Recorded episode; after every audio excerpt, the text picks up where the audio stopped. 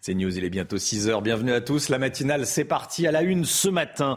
La mort de la doyenne de l'humanité. Elle était française, Sœur André. Elle avait 118 ans. Elle est morte dans son EHPAD de Toulon. Elle avait hâte de monter au ciel. On va l'entendre dans un instant. La galère des familles avant la journée de demain avec des grèves dans les services publics. On est allé à Nantes pour voir comment vous vous organisez. Qu'est-ce que vous allez faire si euh, vous devez prendre les transports en commun demain? On est allé vous poser la question. Reportage à suivre. Les prix des véhicules d'occasion explosent, plus 30% en deux ans. L'Argus a été obligé de revoir à la hausse la cote de ses voitures. On va tout vous expliquer. Et puis de plus en plus de pénuries dans les rayons des supermarchés. C'est à cause de la guerre en Ukraine, mais pas uniquement, nous dira Lomic Guillot. A tout de suite, Lomic. À 118 ans, la doyenne de l'humanité, qui était française, Sœur André, est décédée. Elle faisait partie euh, du monde médiatique depuis des années. On la connaissait, elle parlait. Connue pour euh, son humour, ses anecdotes et le goût des autres, Sœur André a gardé toute sa tête jusqu'à la fin de sa vie, Chana. Hein. Oui, elle est née en 1904, en 1904 à Alès dans le Gard et elle a travaillé jusqu'à l'âge de 108 ans. Elle disait d'ailleurs que c'est le travail qui l'a fait vivre si longtemps. Et justement, je vous propose d'écouter son secret de longévité. Je ne me suis jamais ménagé, ni dans les travaux, ni dans les, les gâteries. Ah oui Alors, vous voyez, j'ai passé mon enfance à la maison. J'ai passé ma jeunesse dans la maison des autres, comme institutrice, et j'ai euh, la période de mon dernier séjour dans une maison de retraite. Voilà, sœur André qui euh, disait qu'elle commençait à en avoir un petit peu marre de, de cette vie en ce, en ce, bas monde. Elle était aveugle. Elle laissait toujours la porte ouverte de, sa chambre pour que on vienne lui parler. Elle commençait un peu à, trouver le, temps long. Voilà. Euh, sœur André, 118 ans, qui est décédée, qui nous a quittés.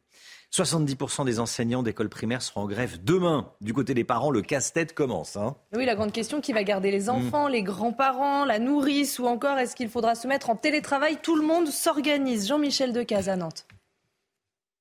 Dans l'Ouest, les grèves toucheront particulièrement les écoles publiques et les crèches municipales. Les parents qui font appel au privé confirment qu'ils seront peu impactés, mais les autres devront parfois poser une journée de congé. On ne peut pas travailler parce qu'on a des enfants, donc euh, c'est compliqué. Vous êtes obligé de rester chez vous? Oui, oui de prendre une journée de congé? C'est ça. Les recours aux grands-parents et aux nourrices sont les solutions les plus utilisées en ces jours de grève. Il n'y a pas d'école euh, jeudi, en tout cas pour euh, mon fils qui est dans le public. La nounou est euh, ravie de garder Auguste parce que ça va faire des activités manuelles un petit peu différentes de ce qu'elle fait d'habitude. Donc elle est hyper sympa et elle accepte de garder Auguste en plus des deux petites qu'elle garde. Dans cette entreprise qui gère une liste de nourrices, on s'est préparé aux grèves qui s'annonce. Les nounous sont prévenus que, euh, les, que les familles vont avoir un besoin un peu spécifique et un peu hors standard comparé à ce qu'on fait, donc sur des demi-journées ou sur des journées complètes pour jeudi, puis pour toutes les autres journées de grève qui vont arriver. Train, après je prends le bus et après le tram. Donc euh, à partir de jeudi c'est la grève, donc ça va être très compliqué. Pour aller garder les enfants. Voilà. Arriver à l'heure chez les parents, c'est l'inquiétude pour les nourrices qui pratiquent la garde à domicile. Attention si vous devez prendre les transports en commun. Demain, la journée risque d'être compliquée. La SNCF et la RATP ont dévoilé leurs prévisions de trafic. On les regarde ensemble. Un TGV sur trois circulera sur les axes nord et sud-ouest. Un sur quatre à l'est. Un sur cinq sur l'axe atlantique. Notez également qu'il euh, n'y aura qu'un Ouigo sur trois et un TER en circulation sur dix. C'est très peu. Il n'y a quasiment pas de TER. Hein. Oui, jeudi noir également dans le métro parisien. Quasiment toutes les lignes seront très perturbées, voire interrompues, à l'exception euh, des deux lignes automatisées. Puis comptez un RER A et B sur deux pendant les heures de pointe et deux bus sur trois en moyenne. Une nouvelle grève massive, donc, qui, vous allez voir, ne plaît pas à tous les usagers. C'est le moins qu'on puisse dire. Augustin Donadieu et Jean-Laurent Constantine. Avant une journée de grève comme jeudi, il y a deux types de voyageurs. Les mécontents impactés par la grève? Oui, ça nous fait chier. Et qu'ils le font savoir. Ils nous emmerdent. En cœur. Puis il y a les autres qui considèrent la raison de ces grèves plus importante que les perturbations qu'elles engendrent. Je peux comprendre le mouvement puisque c'est pour nous tout simplement pour l'avenir. Avec un réseau de transport si perturbé, les travailleurs n'ont pas le choix. Ils doivent s'adapter. Bah, télétravail. pas le choix. Bah du coup je pense que je vais prendre un Vélib pour aller au travail euh, vu que je suis en banlieue euh, voilà c'est ce qu'il y a de plus simple en fait au final. Et on espère qu'il pleuvra pas. Je devais aller à Marseille avec euh, la fac et du coup bah, on va pas à Marseille parce qu'il n'y a plus de train. Du côté de la SNCF, la grève débute à 19h et prendra fin vendredi à 8h. Dans le cas où votre train serait annulé, vous devrez pour obtenir un remboursement intégral annuler vous-même votre billet avant l'heure de départ initiale de votre train. Voilà, on est aux côtés de ceux qui s'organisent, comme on dit. Eh, conseil de guerre pour la NUPES hier soir. Vous savez, la, réunion des partis de gauche. Bon, eh, la NUPES qui était en meeting au gymnase Japy. Communistes, insoumis, socialistes, écologistes ont préparé la mobilisation contre la réforme des retraites de demain. Écoutez ce qu'a dit ce délégué syndical CGT GE10. Pour lui, c'est pas la retraite à 62 ans, c'est pas la retraite à 64, ni même à 60, c'est à 50 ans. Regardez, écoutez. Imaginez un salarié, pour X raisons, il n'avait pas le choix de tenir 64 ans, 65 ans, à tirer sur des palettes. Ce n'est pas acceptable. C'est un choix de société qu'on doit mener à bien. Comme je vous l'ai dit, nous, on n'est pas sur 60 ans, 64 ans. On est sur 50 ans pour que les salariés puissent profiter de leur vie. Voilà, la retraite à, 50 ans. Alors, c'est pas au programme de. Je crois pas que ce soit au programme non plus de ni du ni du Parti communiste, ni euh, 60 ans. ni de la ni de la France insoumise. C'est évidemment voilà. Mais euh, bon, c'est pour euh, c'est pour marquer les, les esprits. Il y a également cette prise de parole euh, hier soir de la numéro un d'Europe Écologie Les Verts qui disait qu'elle voulait une France sans milliardaires. Bon, je sais pas si ça va régler. euh, Surtout une France sans pauvres. Plus Et une- sans milliardaires. Il faudrait. Une France sans pauvres. Oui, oui, effectivement, effectivement. Euh, cette réforme des retraites, elle est semée d'embûches pour le gouvernement. Nouveau problème politique cette fois, Gauthier Lebret.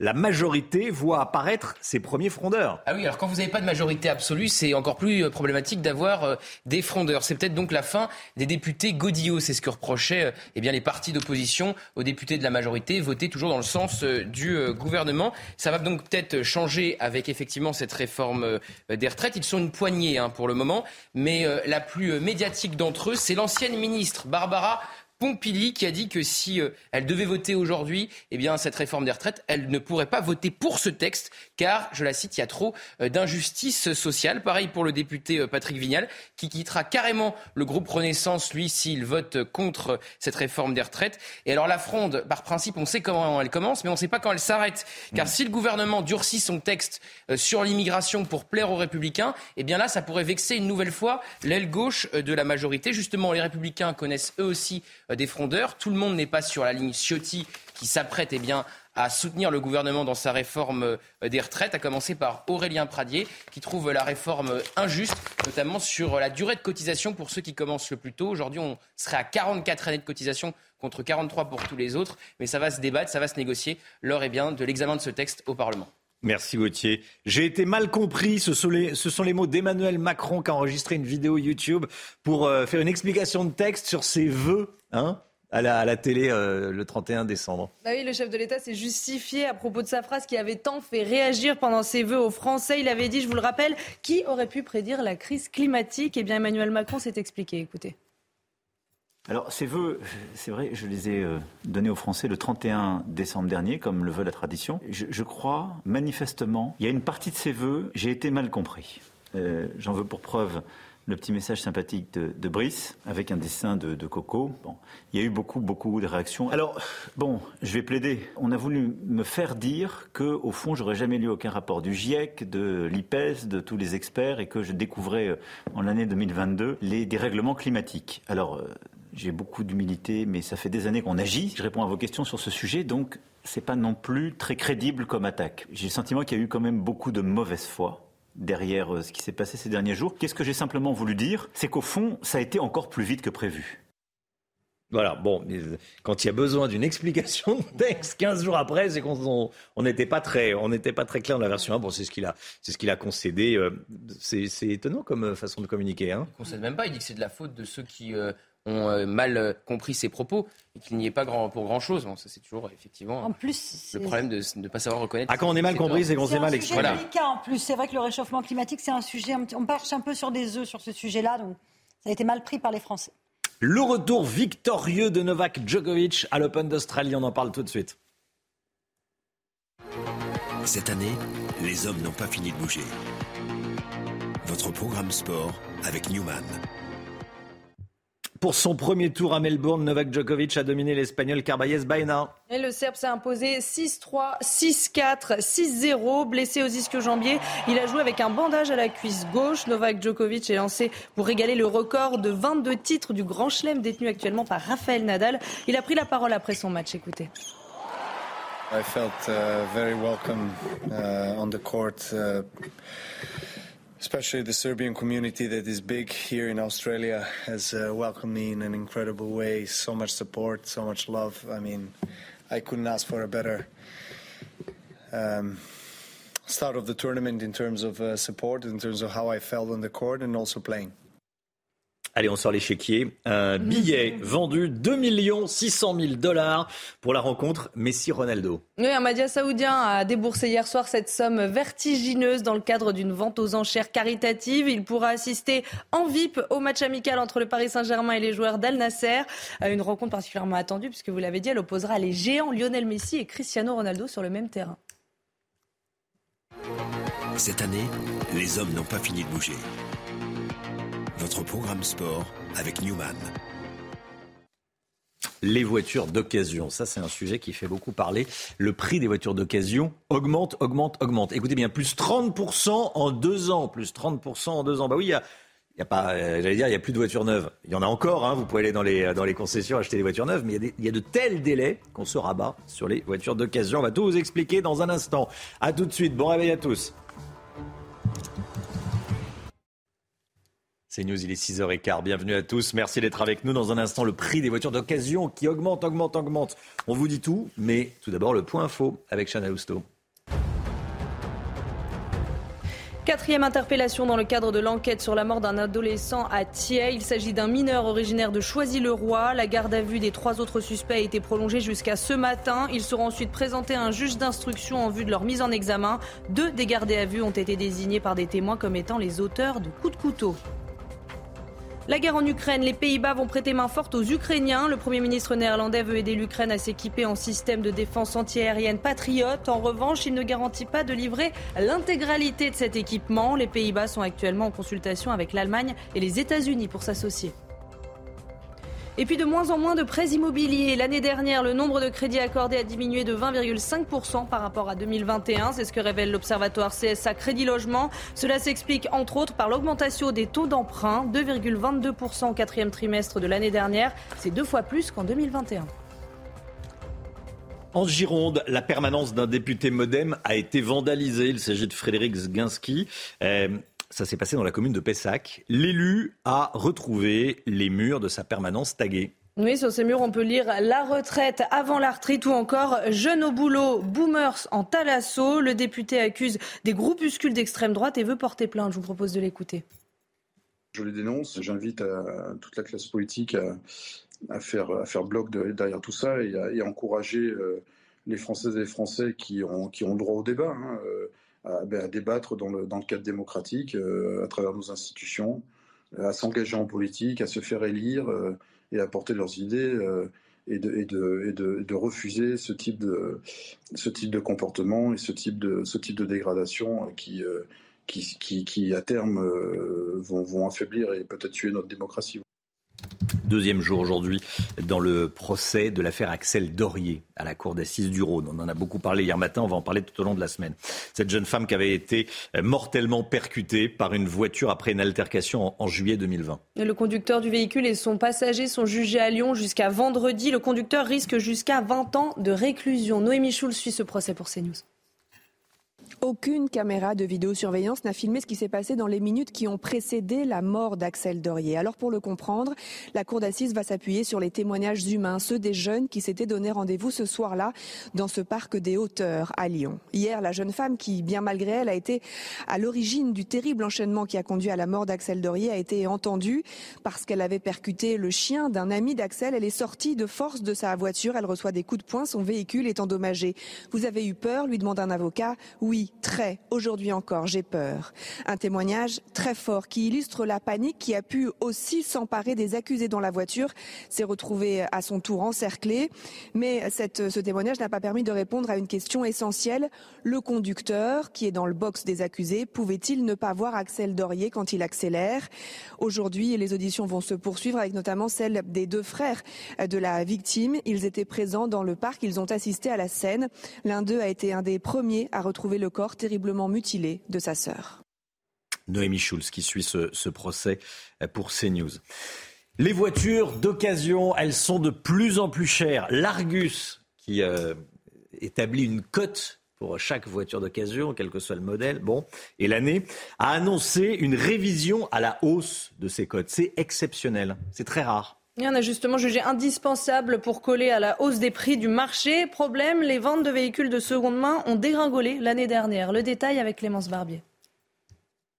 C'est l'une des conséquences de la crise du Covid-19 qui a paralysé les usines au niveau mondial. La pénurie de certains composants électroniques dans les voitures rallonge le délai de livraison des véhicules neufs. Résultat, les acheteurs se tournent vers l'occasion, la demande explose et les prix aussi, plus 30% en deux ans. Le prix des véhicules d'occasion talonne donc celui du neuf. L'Argus, l'indice de référence pour la reprise des voitures par un professionnel, a révisé ses cotes à la hausse. Une décision très rare mais nécessaire pour coller à la réalité du marché. Comme les prix des voitures d'occasion augmentent, les ventes sont en baisse en 2022, moins 13,5% par rapport à 2021. Voilà, c'est une bonne nouvelle si vous avez une voiture à vendre, moins bonne si vous en avez une à, acheter.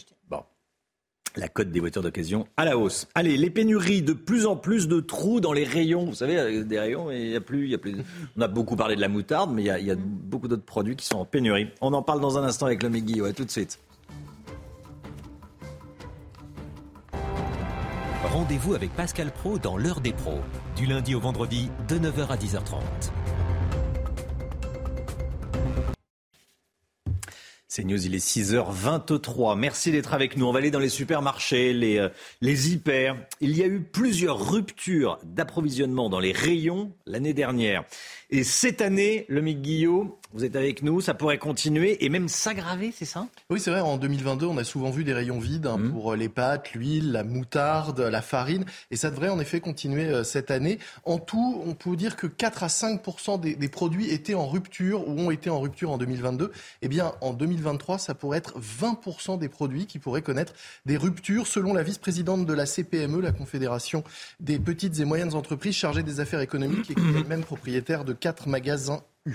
Alors, quels sont les produits pour lesquels il faut s'attendre à avoir des, trous dans les rayons? On a beaucoup parlé de la moutarde. Hein. Bah oui, mais on prend un peu les mêmes et on recommence hein, avec euh, la moutarde, effectivement, le riz, le blé, mais aussi certaines volailles et canards euh, du fait de la grippe aviaire. Le problème touche aussi les œufs, dont certaines références sont manquantes, ce qui a une autre conséquence. Ce manque d'œufs eh bien, se répercute sur la production des produits qui en utilisent, comme les gâteaux, par exemple, pour lesquels il pourrait y avoir certaines ruptures. Et puis, plus surprenant, on pourrait manquer de vin. Alors oui, c'est le dry January, mais on pourrait manquer de vin. En effet, on manque de bouteilles en verre. C'est une des conséquences de la guerre en Ukraine. On a du mal à se fournir en matières premières. Le prix des bouteilles a augmenté de 30 à 45% et les vignerons manquent aussi d'étiquettes et de cartons pour transporter ces bouteilles. Bon, rassurez-nous, ces ruptures sont toutes provisoires. Oui, on parle d'ailleurs plus de rupture que de pénurie en mmh. réalité. Et souvent, ce sont quelques références qui vont manquer dans les rayons, mais pour lesquelles on peut trouver généralement une alternative. Alors, pas forcément euh, au même prix, c'est parfois plus cher. Il faut juste accepter de changer euh, ses habitudes et, et de payer parfois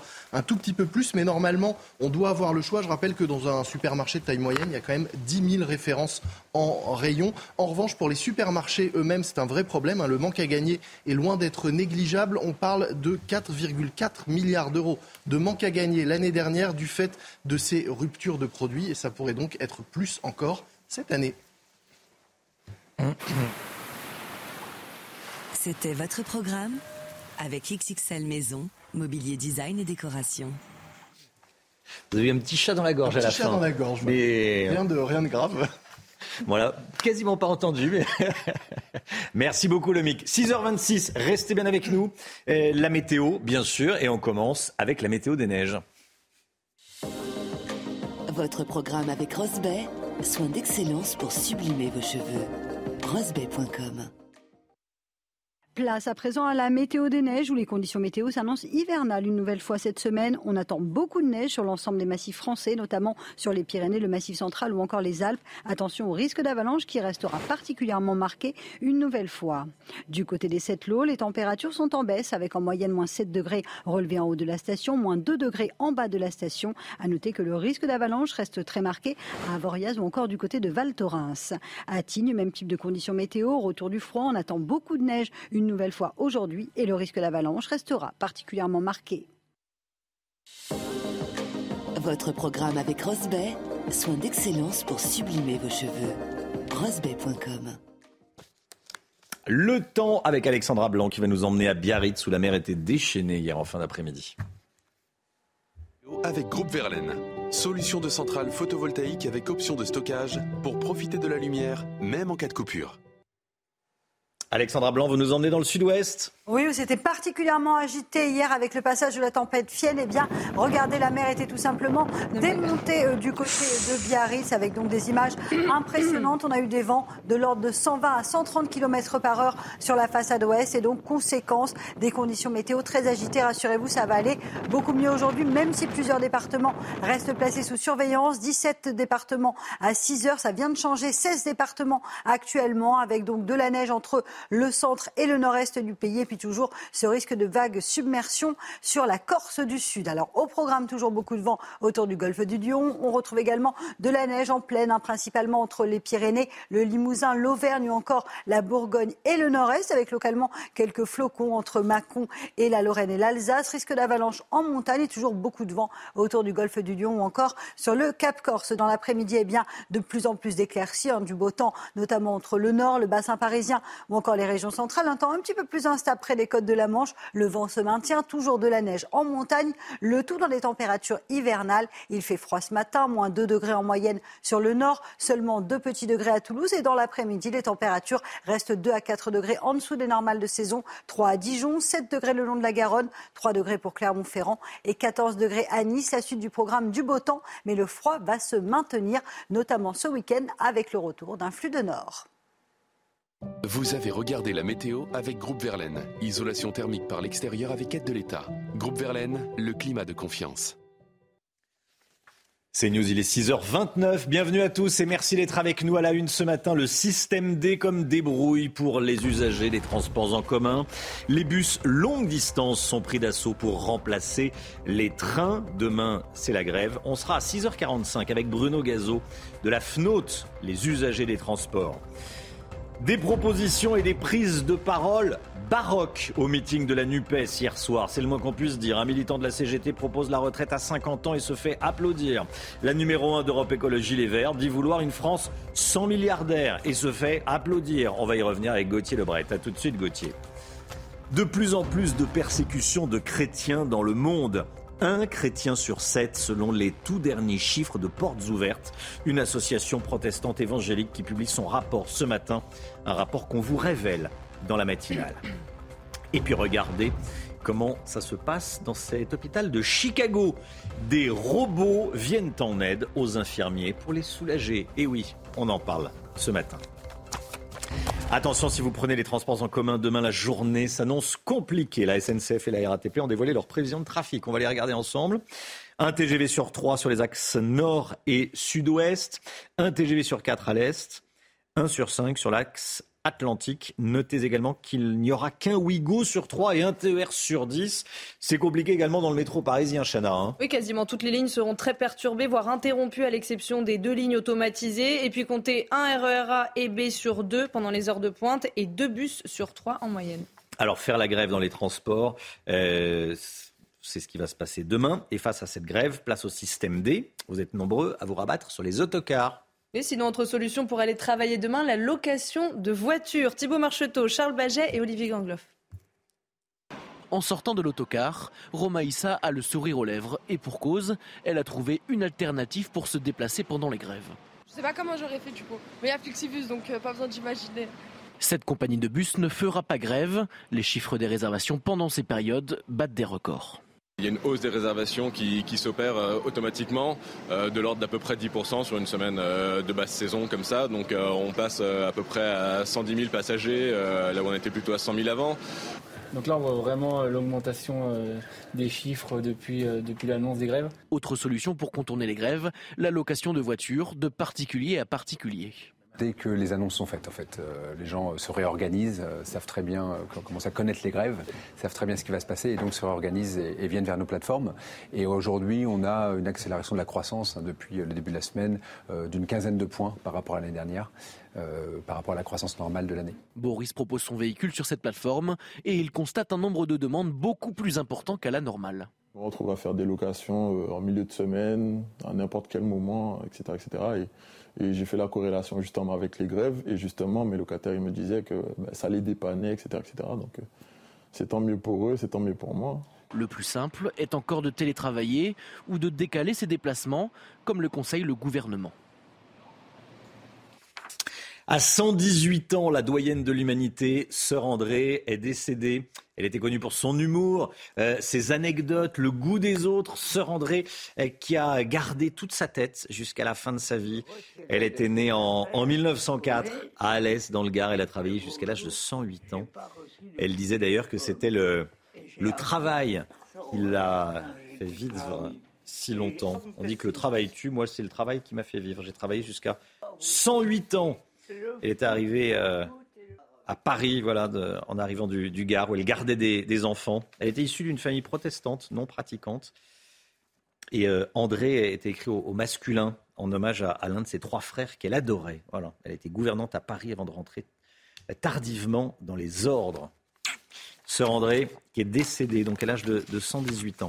La persécution des chrétiens dans le monde s'intensifie depuis 10 ans, Chana. Hein. Oui, c'est ce qui ressort du dernier rapport de l'association protestante évangélique Portes ouvertes. Alors regardez ce chiffre, 360 millions de chrétiens sont persécutés et discriminés dans le monde, soit un chrétien sur sept. Alors dans le détail, on recense 5620 chrétiens tués, soit 15 par jour, 2110 églises euh, ciblées, dont près de la moitié en Chine, plus de 4500 chrétiens détenus, 5259 euh, chrétiens kidnappés, dont une majorité écrasante au Nigeria. Ce rapport classe également 11 pays en persécution extrême des chrétiens, arrive en tête la Corée du Nord, suivie de la Somalie et le Yémen. La natalité en baisse. Selon l'INSEE, l'année dernière, il y a eu 19 000 naissances en moins par rapport à 2021. 723 000 naissances l'année dernière. C'est un chiffre euh, qui n'a jamais été aussi bas depuis 1946. Vous avez bien entendu. Et chaque matin, on vous pose des questions. On vous donne la parole dans la matinale. Et ce matin, cette question, est-ce que cette baisse de la natalité vous inquiète? Écoutez vos réponses, c'est votre avis. Il y a beaucoup de gens sur Terre, donc je me dis qu'en vrai de vrai, pour le moment, euh, ça va. Bah, il paraît qu'on est trop nombreux. Non, non, non, je ne fais pas de soucis pour ça. Ça m'inquiète pas parce que je pense que s'il y a trop de personnes dans le monde, par rapport au climat ou quoi, ça peut être euh, quelque chose de négatif. Donc non, pas tant que ça. Il y a un moment, il va falloir que la génération euh, future prenne la place et euh, que les choses s'installent en France et que ce soit correct. Ça montrerait peut-être un pessimisme de la France. bon, mais je trouve ça dommage. Je suis pas une grande fan des enfants. Ils m'insupportent. Donc moi, ça me gêne pas. C'est fou. Il y, a une, fracture, en tout cas dans, ces témoignages, hein, entre les plus âgés et, euh, les jeunes. Qui disent, je suis pas inquiet. Euh, euh, voilà, on est trop sur cette planète. la dernière jeune femme qui dit, moi, j'aime pas les enfants. C'est fou, hein Oui, les, les arguments peut-être écolos qui disent que il faut faire moins d'enfants pour moins polluer, porte peut-être chez les plus jeunes. Bon, écoutez, alors que c'est plutôt la, joie dans les enfants, non? Oui. A priori. Hein bon, allez, euh, des robots à l'hôpital. Vous avez bien entendu, ça se passe dans un centre euh, de Chicago, dans l'Illinois, aux États-Unis. L'hôpital utilise deux robots appelés Moxie qui se relaient 24 heures sur 24, 7 jours sur 7. Ça, au moins, euh, il n'y a, pas les 35 heures hein, quand, on est, quand on est robot. Et face à la pénurie de personnel, il parcourt les couloirs et transporte des fournitures et des médicaments. Un gain de temps considérable, puisqu'en 6 mois, les deux robots ont permis d'économiser 3100 heure. Écoutez euh, cet aide-soignant qui travaille avec ces robots. À de nombreuses reprises, je devais courir dans tout l'hôpital pour tout rassembler. On parcourt des kilomètres à faire tout ça, surtout ici. C'est interminable. Donc ça nous fait gagner du temps. Ça nous permet de rester au chevet de nos patients. C'est vraiment très utile. Voilà, pour l'instant, ils, aident, hein. ils soignent pas. Hein. Vous feriez soigner par un robot, euh, Chana Ils sont très mignons, mais je serais pas du tout rassurée. Donc vous voulez bien qu'ils vous apportent les médicaments, mais plaisir, mais c'est tout. Mais ils vous, font, vous font pas de piqûre. Non, surtout pas. On pourrait faire un nouveau film après Robocop, on pourrait avoir Robodoc. Robodoc, oui. Ou Robonurse. Alors Robocop, ça s'est pas bien terminé. Oui, hein. c'est ça. Allez, 6h, 6h36. Euh, Le sport, retour victorieux de Novak Djokovic à l'Open d'Australie. Cette année, les hommes n'ont pas fini de bouger. Votre programme sport avec Newman. Joko qui a dominé l'Espagnol Carballes Baena. Oui, le Serbe s'est imposé 6-3, 6-4, 6-0. Blessé aux ischios jambiers, il a joué avec un bandage à la cuisse gauche. Novak Djokovic est lancé pour régaler le record de 22 titres du Grand Chelem détenu actuellement par Rafael Nadal. Il a pris la parole après son match. Écoutez. I felt uh, very welcome uh, on the court. Uh, especially the Serbian community that is big here in Australia has uh, welcomed me in an incredible way. So much support, so much love. I mean, I couldn't ask for a better um, start of the tournament in terms of uh, support, in terms of how I felt on the court and also playing. Allez, du basket avec la NBA qui arrive à Paris. C'est l'événement de la semaine. Hein. Oui, les Chicago Bulls affrontent les Pistons de Détroit demain soir. C'est à suivre sur Canal+. La rencontre se fera à l'aérogare des Invalides à 21h. Chicago, équipe mythique des années 90, est attendue au tournant pour retrouver sa gloire passée. Cette année, les hommes n'ont pas fini de bouger. Votre programme sport avec Newman. Bienvenue à tous, merci d'être avec nous. Bienvenue si vous nous rejoignez. Il est 6h38. Euh, Dans un instant, on sera avec Bruno Gazo de la FNOT, la Fédération nationale des usagers des transports en commun. On va parler de la journée de demain, blocage dans les transports. Comment est-ce que vous vous organisez? Tiens, vous y avez peut-être déjà pensé ou peut-être pas. Il va falloir commencer à y penser si vous devez euh, vous déplacer demain, journée de grève. Restez bien avec nous sur CNews. Belle journée à vous. C'est News, il est 6h41. Dans un instant, on sera avec Bruno Gazo de la FNOT, la Fédération nationale des usagers des transports, à la veille de cette journée de grève de demain. Mais tout d'abord, c'est le point info, tout ce qu'il faut savoir dans l'actualité. Avec vous, Chana Lousteau. Une marche au flambeau contre la réforme des retraites à Marseille. Hier soir, près de 500 personnes ont défilé sur la Canebière répondant à un appel de la CGT. Objectif, donner le ton pour la journée de mobilisation de demain et motiver les troupes. La marche s'est achevée sur le vieux port où des feux de joie ont été allumés. L'enquête sur la panne gigantesque des numéros d'urgence. Hier, 21 départements ont eu du mal à joindre le 15, le 18 et le 112. Pendant près d'une heure, 6 appels sur 10 étaient bloqués. Alors, selon le ministère de l'Intérieur, la piste d'un piratage informatique n'est pas privilégiée, mais cette enquête est prise très au sérieux. Je rappelle qu'en 2021, une panne similaire avait causé indirectement la mort de 5 personnes. Greta Thunberg en garde à vue. L'activiste écologiste a été interpellée hier en Allemagne en marge d'une manifestation contre l'extension d'une mine de charbon. La jeune Suédoise faisait partie d'un groupe de militants. Tous ont été arrêtés. Les protestataires se sont approchés d'une zone dangereuse au bord de la mine. La police est intervenue pour les évacuer. Je pense que les militants sont ravis parce que l'image fait le tour du monde. La preuve, on en parle ce matin et voilà, ça fait la, communication de, Greta Thunberg et de leur, euh, euh, activités. Menace de grève dans les, dans les transports. Bruno Gazo, président de la FNOT, est avec nous. Menace de grève demain. Bonjour Bruno Gazo. Bonjour. FNOT, Fédération nationale des usagers des transports, demain journée noire. Euh, comment est-ce que vous qualifieriez tiens, la, la journée de demain? Ben noir, vous l'avez dit, euh, au vu des, des, prévisions de la RATP, oui. la SNCF et des autres provinces, euh, une, grande, une grande partie des transports publics ne, ne fonctionnera pas. Et donc demain, ce sera une journée difficile pour tout le monde, bien entendu. Oui. Euh, vous proposez qu'on encadre mieux les grèves. Alors ça, c'est très intéressant. Je voulais que vous nous expliquiez ce que vous aviez en, en tête. Ben écoutez, il y a quelques années, euh, sous, l'autorité de M. Bertrand, qui était ministre à l'époque, la loi sur le service garanti a été votée. Alors elle prévoit toute une série de choses, en particulier un, processus qui permet, avant, avant que soient déclenchées les grèves, un tempo de négociation en plusieurs temps, avec des, calendriers précis qui, doivent permettre à la négociation de, se tenir, et ensuite une obligation pour les euh, une fois que les préavis de grève sont déposés, une obligation pour les salariés de se déclarer grévistes ou non grévistes deux jours, au moins deux jours avant, de telle sorte que euh, c'est ça qui compte, que les opérateurs de transport puissent élaborer un plan de transport euh, et le communiquer aux usagers au moins 24 heures à l'avance. Hein.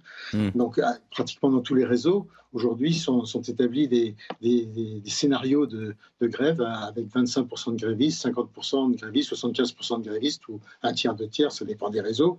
Mais donc, ces, ces, ces scénarios sont, sont, élaborés et existent, et donc euh, il est possible aux opérateurs finalement de, de publier donc vous voulez quoi? Plus de communication Qu'est-ce que vous voulez qui change très concrètement, qu'on soit bien concret? Le problème, c'est que la, la, la, loi a été un petit peu tournée euh, euh, historiquement sur deux points, c'est-à-dire que les, syndicats ont, initié euh, deux choses nouvelles qui, dérogent un petit peu à la loi.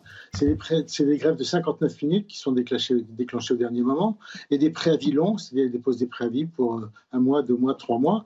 Et donc, ce qui, ce qui, évite euh, cette période de négociation préalable euh, et qui, qui, rend inadéquat euh, l'ensemble des plans d'information qui sont dus aux usagers. C'est ça mmh. qu'on peut rétablir en, en disant ces, ces, ces, contournements finalement de la loi de, sur le service garanti ne permettent plus une information préalable des usagers qui, on le voit bien ce jour-là, aujourd'hui, quand il y a une grève d'un jour, les usagers vont s'organiser préalablement et donc prendre des dispositions. En on détourne la loi sur le service minimum, vous voulez recadrer un peu les, les choses vous voulez des, week-ends sans grève aussi? Alors, euh, c'est posé un problème qui est récurrent. C'est quand même la quatorzième année qu'on a des grèves euh, qui, ne débouchent pas sur des, sur des accords euh, avant les périodes de fête. Ou, les, grands départs en vacances. Et donc, on suggère qu'à l'instar de ce qui se fait dans certains pays, il puisse y avoir euh, quelques week-ends qui soient euh, finalement en franchise de grève pour que euh, on ne court pas les risques de, bousculade, de, y, compris de, préjudice au détriment des usagers qui souvent ont engagé des, des, frais pour leurs vacances ou pour leurs congés ou pour les fêtes de Noël qui permettent aux familles de se réunir c'est quand même 5 ou 6 week-ends par an sur 52. C'est pas une atteinte au droit de grève. C'est ce que vous proposez, 6 week-ends en franchise de grève. Bon, avec le télétravail, ça, ça amenuise un peu les, complications engendrées par les grèves quand même là. Demain, vous pensez que ça va être très compliqué ou pas? Alors le télétravail permet effectivement, les entreprises euh, ont recommandé à leurs salariés euh, pour demain de, pratiquer euh, le télétravail autant que possible. Donc ça, ça permet évidemment de, rejoindre son travail, si j'ose dire, même les jours de grève. Euh, donc c'est plutôt c'est une bonne chose pour tout le monde. Euh, maintenant, tout le monde ne peut pas faire du télétravail. Il y a des postes fixes, il y a des postes qui sont euh, devant, devant les, usagers, devant la clientèle. et, toutes les entreprises ne peuvent pas se permettre, n'ont pas la possibilité physique d'autoriser de, leurs salariés à faire du télétravail. Une dernière question, Bruno Gazo. On est dédommagé quand on ne peut pas prendre son bus ou, ou son métro, son tramway à cause de la grève? Ah, pas du tout, non. non, non, Alors, si c'est des grèves de longue durée, euh, on réclame des, dédommagements. Ils sont, euh, ils sont acquis ou acceptés euh, depuis 2-3 ans maintenant de façon presque systématique, sous, parce que l'Europe considère que la grève n'est pas une cause de force majeure et donc fait obligation aux opérateurs de dédommager les usagers. C'est assez récent, mais pour une journée, je doute qu'ils fassent un dédommagement quelconque. Hmm. Merci beaucoup Bruno Gazo président de la FNOT. On va vous voir beaucoup euh, ces prochaines heures et euh, peut-être ces prochains jours et ces prochaines semaines. Merci beaucoup, bonne journée à vous. À bientôt, 6h48. Restez bien sur CNews. Dans un instant, on va revenir sur le meeting de la NUPES hier soir.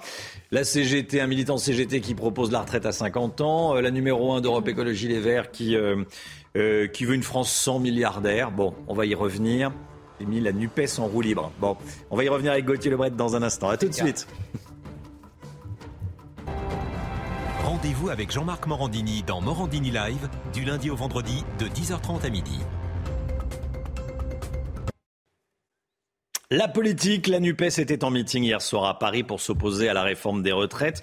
Gauthier Lebret, il y a eu de nombreuses prises de parole et plusieurs fois la gauche s'est tiré une balle dans le pied. Exactement. Alors première balle dans le pied, assumer et revendiquer la stratégie du foutoir permanent.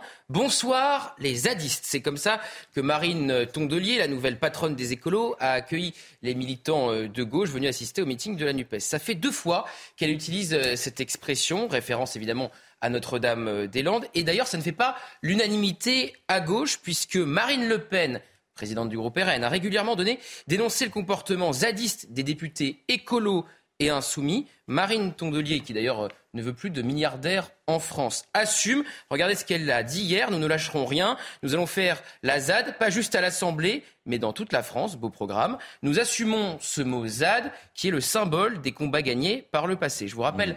La stratégie de la gauche à l'Assemblée, déposer des milliers d'amendements pour freiner les débats, ce qu'on appelle faire de l'obstruction. De là en faire une ZAD, c'est une stratégie risquée, car aujourd'hui, les partis de gauche ont l'opinion avec eux. Les Français ne veulent pas majoritairement de cette réforme des retraites, mais ils n'aiment pas non plus, on l'a vu dans les premiers mois du quinquennat, avec la chute de la France insoumise et de Jean-Luc Mélenchon dans les sondages, le n'importe quoi à l'Assemblée nationale. Alors oui, bonsoir les zadistes. Je suis pas sûr que les Français veuillent vivre dans une ZAD. Ça plaît pas à certains députés écolos qui expliquent en off qu'elle reprend une expression de Marine Le Pen. Donc si vous voulez, elle, elle, elle donne raison quelque part à Marine Le Pen. Autre balle dans le pied, l'âge de départ revendiqué hier lors de ce meeting. Alors ça c'est complètement fou. C'est alors c'est pas la position de la CGT, hein. c'est un militant de la CGT qui propose la retraite à 50 ans. Exactement. Alors c'est quand même un militant de la CGT à qui on a donné un micro. Donc ce représentant de la CGT a effectivement pris la parole hier lors de ce meeting commun de la Nupes. On lui a donc donné la parole et on l'a même applaudi. Il a revendiqué une augmentation tout de suite de 2000 euros pour l'ensemble des salariés et la retraite à 50 ans à taux plein. Alors même chose, ça décrédibilise complètement la NUPES et ce meeting, même si effectivement les partis de gauche planchent plutôt pour une retraite à, penchent plutôt pour une retraite à 60 ans. Hmm. Dans leur meeting, on entend donc qu'on veut la retraite à 50 ans. Et puis euh, pour euh, Fabien Roussel, ce jeudi, regardez ce qu'il a dit, les murs de l'Élysée doivent trembler. C'est pas sa meilleure formule quand on sait euh, que selon le renseignement, des gilets jaunes veulent se rendre aux abords du palais présidentiel. Alors j'ai préféré une autre formule du leader euh, communiste que je vous livre pour terminer euh, cet édito, la retraite avant l'arthrite. Alors j'ai regardé à quel âge apparaissait l'arthrite. Eh bien figurez-vous que c'est vers 50 ans la gauche a donc demandé à plusieurs reprises hier la retraite à 50 ans. Merci beaucoup Gauthier Lebret. Je ne savais pas que vous faisiez de la santé aussi. Oui, alors j'ai pas, pas voulu réveiller Brigitte Millon ce matin en préparant cet édito, donc je suis allé sur des sites de santé, c'est vers 50 ans. Voilà. Merci beaucoup Gauthier. Voilà, quand la gauche se tire une balle dans le pied, la NUPES en roue libre. Hier soir, on va continuer à en parler. Vous allez écouter des, des, euh, des, extraits dès le début du, journal de, de 7 heures. Euh, mais tout d'abord, l'instant musique. Juste avant, je dois vous dire, évidemment, euh, comme tous les jours, qui est l'invité de Laurence Ferrari. Ce matin, c'est Alain Boer, professeur de criminologie. Alain Boer, invité de Laurence, 8h15 dans la matinale. Bien dans vos baskets, devant la chronique culture avec Bexley. Bexley, bon chic, bon sens. L'instant musique comme tous les matins et ce matin on écoute Miley Cyrus Flowers, un morceau qui annonce le huitième album de la star américaine dont la sortie est prévue en mars, Endless Summer Vacation.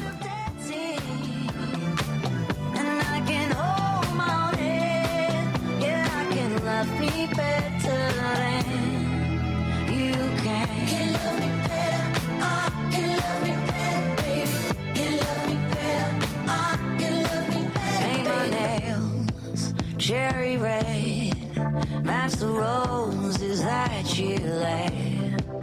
No remorse, no regret.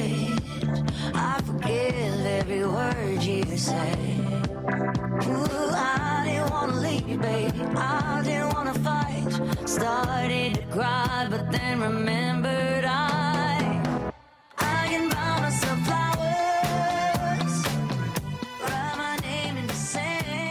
Bien dans vos baskets, devant la chronique culture avec Bexley. Bexley, bon chic, bon sens. Voilà, elle est en forme, hein, Maïlé Cyrus. Hein, on regardait, euh, fait du sport. Euh, Bonne hygiène de vie. Bonne hygiène de vie, visiblement.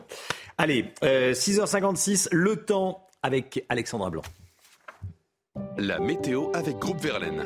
Solution de centrale photovoltaïque avec option de stockage pour profiter de la lumière, même en cas de coupure.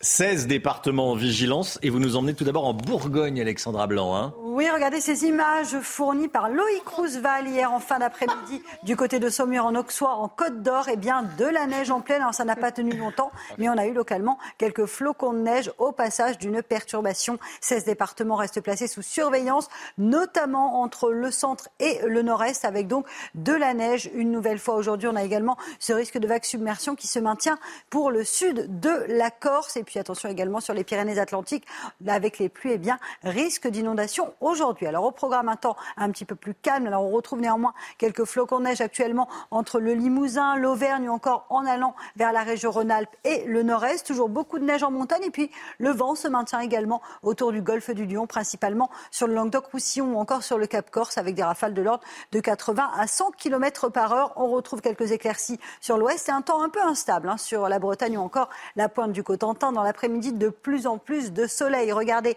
notamment entre le nord, le bassin parisien ou encore la Touraine. On retrouvera également un peu d'instabilité sur la façade atlantique et puis toujours un petit peu de neige, mais ça va commencer vraiment à s'amenuiser. Vous le voyez entre la Lorraine, l'Alsace ou encore en redescendant vers les Alpes du Nord. Les températures, c'est hivernal ce matin, température un peu plus froide, moins 2 degrés en moyenne entre Reims et la région lilloise, moins 2 degrés également entre Rodez et le Puy-en-Velay, donc température vraiment en baisse. Et puis dans l'après-midi, on est clairement en dessous des normales de saison, en moyenne 2 à 4 degrés par rapport à ce que nous devrions avoir euh, pour la mi-janvier, 6 degrés en moyenne à Paris, 7 degrés le long de la Garonne, vous aurez seulement 4 degrés à Lyon ou encore à Grenoble. La suite du programme, conditions météo qui vont s'améliorer, oui, avec au programme un temps sec et ensoleillé, fini les tempêtes, mais toujours du vent dans le sud. Côté température, ça va rester hivernal au moins jusqu'à la fin du week-end. Le dimanche annonce a priori glacial. On part à présent sur le nord de l'Espagne avec des inondations impressionnantes. Regardez, notamment à Laredo, avec donc des euh, litres d'eau, beaucoup, beaucoup d'eau sur le nord de l'Espagne avec de fortes inondations en marge de la tempête Fienne qui a également touché le sud-ouest du pays. Vous avez regardé la météo avec Groupe Verlaine. Isolation thermique par l'extérieur avec aide de l'État. Groupe Verlaine, le climat de confiance. C'est News, il est 6h59. Bienvenue à tous et merci d'être avec nous à la une ce matin. Elle avait 118 ans, la doyenne de l'humanité française, Sœur André, est morte hier dans son EHPAD de Toulon. Elle avait hâte, disait-elle, de monter au ciel. On va l'entendre dans un instant. La galère des familles avant la journée de demain avec des grèves dans les services publics. On s'est rendu à Nantes découvrir comment vous organisez Comment allez-vous faire demain si vous prenez les transports en commun? On est allé vous poser la question. Combien de temps passez-vous euh, par jour sur les réseaux sociaux? Mm. Le temps qu'on y passe a augmenté de 17% sur un an. Le Guillot avec nous. À 118 ans, la doyenne de l'humanité, Sœur André, est décédée. Elle était connue pour son humour, ses anecdotes et, le goût des autres. Sœur André avait euh, gardé toute sa tête jusqu'à la fin de sa vie. Hein. Oui, elle était née en 1904 à Alès, dans le Gard, et elle a travaillé jusqu'à l'âge de 108 ans. Elle disait d'ailleurs que c'est le travail qui l'a fait vivre si longtemps. Clémence Barbier. Et c'est qui celui que vous aimez? Devinez. Oh, c'est moi? Eh oui oh. Sa vie, marquée jusqu'au bout par un humour ravageur. Sœur André, née Lucille Randon le 11 février 1904 à Alès, a dédié sa vie aux autres et à Dieu. Issue d'une famille protestante non pratiquante, elle débute sa carrière professionnelle à Paris. Elle est d'abord gouvernante avant de rentrer tardivement dans les ordres au sein de la Compagnie des Filles de la Charité. Sœur André a travaillé officiellement jusqu'en 1970. Elle s'installe ensuite 30 ans dans un EHPAD en Savoie où elle s'occupait de pensionnaires parfois plus jeunes qu'elle. En 2022, elle devient la doyenne de l'humanité à 118 ans. Vous êtes bien belle. Son secret de longévité, elle le révèle ce jour d'avril dans son EHPAD de Toulon. On dit que le travail, ça vous tue. Moi, je dis qui fait, fait vivre. En 2021, Sœur André traverse le Covid sans difficulté et devient un symbole d'espoir. De son long passage sur Terre, Sœur André aura inlassablement conseillé, toujours aimé sans restriction. Voilà, Sœur André, euh, à qui on rend hommage ce matin. Conseil de guerre pour euh, la NUPES. L'Union de la gauche était en meeting hier soir au gymnase Japy à, Paris. Les communistes, les insoumis, les socialistes, les écologistes ont préparé la mobilisation contre la réforme des, des retraites. Il y a eu des prises de parole euh, baroques. On peut les qualifier comme ça. Écoutez ce délégué syndical CGT Géodis proposer la retraite non pas à 62 ans, non pas à 60 ans, non pas à 58 ans, non pas à 55 ans, mais roulement de tambour à 50 ans. Écoutez. On veut une augmentation salariale tout de suite de 2000 euros pour l'ensemble des salariés, le SMIC, et un départ en retraite à 50 ans à temps plein. C'est ça nos revendications. Retraite à 50 ans à taux plein, c'est ça nos revendications. Bon, je suis pas sûr que c'est même pas au programme de la, de la France insoumise. 70% des euh, enseignants d'école primaire seront en grève demain. Du côté des parents, le casse-tête commence, hein, Chana La grande question, qu'est-ce qui va garder les hmm. enfants? Est-ce que c'est les grands-parents? Est-ce que c'est la nourrice? Ou est-ce qu'il va falloir prendre un jour de congé ou faire du télétravail? Tout le monde s'organise. Jean-Michel Decaze à Nantes.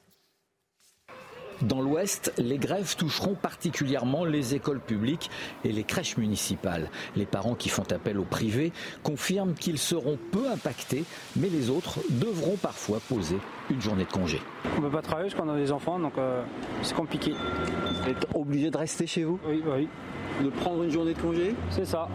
Les recours aux grands-parents et aux nourrices sont les solutions les plus utilisées en ces jours de grève. Il n'y a pas d'école euh, jeudi, en tout cas pour euh, mon fils qui est dans le public. La nounou est euh, ravie de garder Auguste parce que ça va faire des activités manuelles un petit peu différentes de ce qu'elle fait d'habitude. Donc elle est hyper sympa et elle accepte de garder Auguste en plus des deux petites qu'elle garde. Dans cette entreprise qui gère une liste de nourrices, on s'est préparé aux grèves qui s'annonce. Les nounous sont prévenus que, euh, les, que les familles vont avoir un besoin un peu spécifique et un peu hors standard comparé à ce qu'on fait, donc sur des demi-journées ou sur des journées complètes pour jeudi, puis pour toutes les autres journées de grève qui vont arriver. Train, après je prends le bus et après le tram. Donc euh, à partir de jeudi c'est la grève, donc ça va être très compliqué. Pour aller garder les enfants. Voilà. Arriver à l'heure chez les parents, c'est l'inquiétude pour les nourrices qui pratiquent la garde à domicile. Alors attention si vous prenez les transports en commun, demain la journée sera compliquée. La SNCF et la RATP ont dévoilé leurs prévisions de trafic. On les regarde ensemble.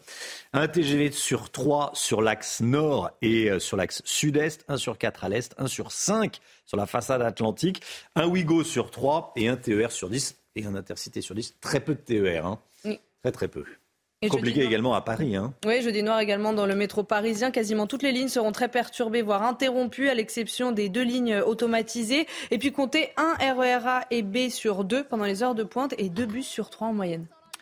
J'ai été mal compris. Ce sont les mots d'Emmanuel Macron hier dans une vidéo publiée sur YouTube. Le président de la République qui a voulu faire une explication de texte après ses vœux du 31 décembre. Oui, c'est justifié à propos de sa phrase qui a tant fait polémique. Vous hmm. vous souvenez, il avait dit Qui aurait pu prédire la crise climatique? Eh bien, le président de la République s'est justifié. Écoutez.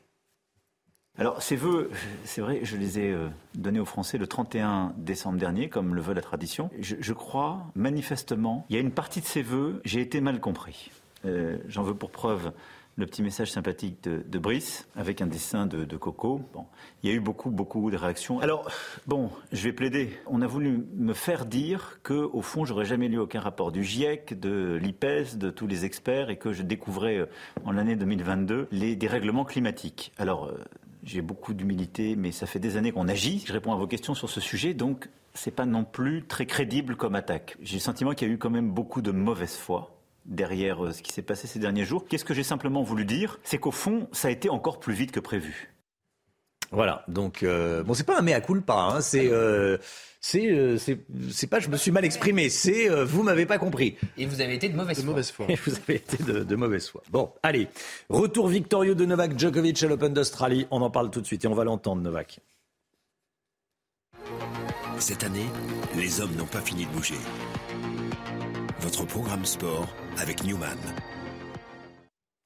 Retour gagnant à Melbourne pour Djoko, Chana. Oui, Novak Djokovic qui a dominé l'Espagnol Carbales Baena. Le Serbe s'est imposé 6-3, 6-4, 6-0. Blessé aux ischio-jambiers, il a joué avec un bandage à la cuisse gauche. Novak Djokovic qui est lancé pour égaler le record de 22 titres du Grand Chelem détenu actuellement par Rafael Nadal. Je vous propose de l'écouter.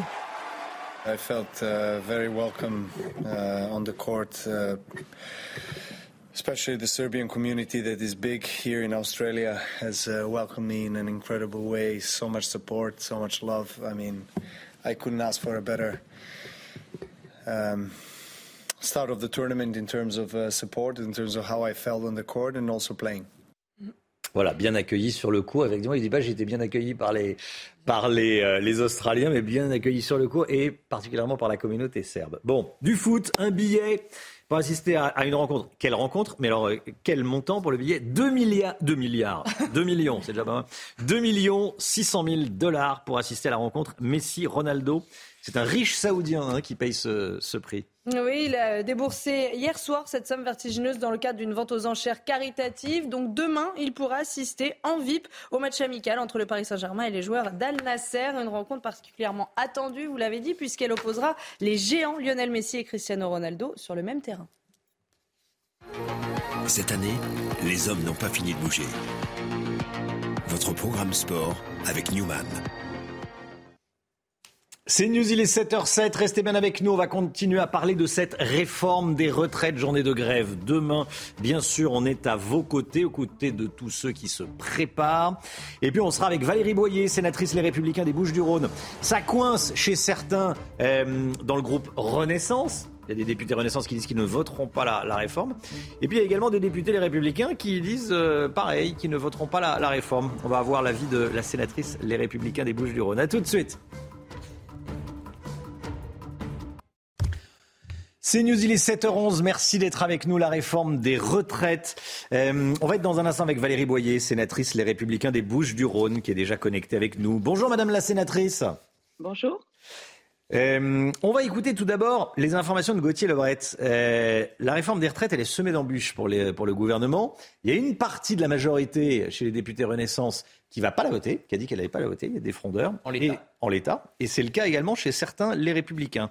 Euh, où est-ce qu'on en est ce matin, Gauthier? Alors, avoir des frondeurs quand on n'a pas de majorité absolue au Parlement, c'est vraiment très problématique. On a souvent reproché, l'opposition a souvent reproché eh bien, aux députés de la majorité d'être des, députés euh, godillots et de toujours voter dans le sens du gouvernement. Bon, ça va peut-être euh, changer. Alors, les frondeurs, ils sont une poignée pour le moment. Et la plus médiatique d'entre eux, c'est Barbara Pompili, l'ancienne ministre d'Emmanuel Macron de la transition écologique. Elle a dit que en l'état, elle ne pourrait pas voter ce texte car il y a trop d'injustice sociale. Je la cite pareil pour le député euh, Patrick Vignal qui pourrait carrément euh, quitter le groupe de la majorité s'il fait choix, in fine, de ne pas voter ce texte. Et la fronde, on sait quand elle commence par principe, mais on ne sait pas quand elle s'arrête. Il pourrait y avoir le même problème sur le texte sur l'immigration si le gouvernement fait le choix de durcir ce texte pour plaire aux républicains, pour avoir les voix des républicains, eh bien l'aile gauche de la majorité pourrait être vexée. Et puis alors les républicains, justement, eux aussi ont des frondeurs. Tout le monde n'est pas sur la ligne Ciotti qui s'apprête à soutenir la réforme des retraites du gouvernement. Il y a une dizaine de députés qui ne veulent pas voter à l'heure où on se parle cette réforme, à commencer par Aurélien Pradier qui dit qu'elle est injuste, notamment sur la durée de cotisation pour ceux qui ont commencé le plus tôt. Avant 21 ans, il faudra cotiser 44 ans et non 43 qui est la règle qui s'appliquera à tous les autres. Mais ça, ça va être débattu et négocié à l'Assemblée nationale. Gabriel Attal hier a dit dans les médias, le ministre du Budget, que ça pourrait être négocié effectivement au Parlement. Valérie Boyer, sénatrice salaire des Bouches-du-Rhône. Qu'est-ce que vous en pensez, vous? Tous les députés LR vont pas la voter, cette réforme, et vous? D'abord, moi, j'attends de voir euh, comment le débat parlementaire va évoluer. Je rappelle quand même que, effectivement, c'est compliqué pour Emmanuel Macron de dire euh, pendant cinq ans qu'il fallait pas le faire quand on n'en avait pas besoin, qu'on a des chèques à profusion avec euh, quoi qu'il en coûte, et aujourd'hui, d'avoir une réforme qui intervient à un moment de grande tension sociale, au moment où il y a l'inflation, on est obligé de faire le panier de la ménagère, et où on a plusieurs crises, dont vous, l'avez, vous avez parlé tout à l'heure de, de la crise migratoire, avec un texte qui va arriver derrière. Ce que je retiens moi, c'est que grâce aux Républicains, eh bien, on a rendu cette réforme moins injuste, puisqu'il y a 1200 euros pour les gens qui vont prendre leur retraite maintenant et pour ceux qui sont déjà à la retraite. Donc, déjà, c'est la première injustice qui est comblée. Et puis ensuite, on a étalé cette mesure sur, deux quinquennats pour la rendre moins brutale. Et puis, on va avoir le débat parlementaire sur des sujets qui sont essentiels. Vous avez parlé euh, euh, ce matin de la démographie, de la politique familiale. On ne peut pas envisager une politique euh, des retraites sans politique familiale. Or, je rappelle que c'est depuis Hollande-Macron, euh, puis Macron 1 et aujourd'hui Macron 2, euh, eh bien que nous n'avons plus de politique familiale et qu'on a un effondrement aussi de la natalité, ce qui est une grande injustice puisque les femmes françaises aujourd'hui choisissent entre travailler ou avoir des enfants. Donc ça, c'est une pression qui pèse sur elles. Donc il faut aussi des mesures pour la retraite. Et je rappelle également que autre injustice qui a été évitée par les républicains, c'est qu'on n'aura pas de hold-up sur la agir que l'ARCO, c'est déjà essentiel. il faut travailler sur plusieurs points. La durée de mmh. cotisation, effectivement, pour les carrières longues, mais aussi les pensions de reversion aujourd'hui. Parce que nous avons une grande injustice selon qu'on soit veuf ou veuf d'une personne qui est dans le public ou dans le privé. Donc cette injustice-là, il faut la combler. Ça fera partie euh, du débat. Donc vous êtes plutôt sur la ligne Ciotti qui dit euh, bon, on va la voter, on va faire des, efforts, il va falloir euh, changer quelques points. Parce qu'au début, les, Républicains, vous étiez pour la, la retraite à 65 ans. Là, c'est 64. Oui, mais on est dans une situation euh, différente. Je rappelle qu'Emmanuel Macron a expliqué pendant un quinquennat qu'il fallait pas la faire. Donc aujourd'hui, il y a un problème de confiance. Et puis les Français ne comprennent pas pourquoi on fait quoi qu'il en coûte partout et qu'aujourd'hui, euh, cette réforme des retraites euh, doit avoir lieu. Elle a lieu dans un contexte qui est extrêmement difficile, avec une dette qui s'est accrue et de l'inflation mmh. et des problèmes d'effondrement aussi des services publics. Et ça, c'est quand même dix ans, j'allais dire Hollande-Macron, Macron 1, Macron 2 aujourd'hui. Donc ces difficultés-là, eh bien, les républicains sont responsables. Ça fait des années qu'au Sénat, nous votons un certain nombre de dispositions. Ces dispositions-là, elles sont reprises dans le texte. Donc euh, c'est pas on est pour ou contre la réforme Ciotti, on est pour plus de justice, on est pour une retraite euh, plus juste. C'est le cas pour les 1200 euros, c'est le cas pour euh, pas de hold-up sur l'Argir que l'Arcos, ce sera le cas pour les pensions de reversion, en tout cas je le souhaite, pour une politique familiale, mmh. et puis aussi pour des mesures concernant les carrières longues. Ça pourrait se terminer en, 49-3, selon vous, qui connaissez bien le, Parlement, c'est-à-dire que le, gouvernement le fait passer comme ça. Bon, bah, on n'a pas les républicains, on n'a pas tous les, euh, euh, pas tous les républicains, on n'a pas tous les, tous les renaissances. Bah écoutez, j'espère que non, parce que à un moment donné, vous savez, c'est comme le texte pouvoir d'achat, où là, on a eu plusieurs groupes, dont par exemple le Rassemblement national qui l'a voté, qui l'a voté.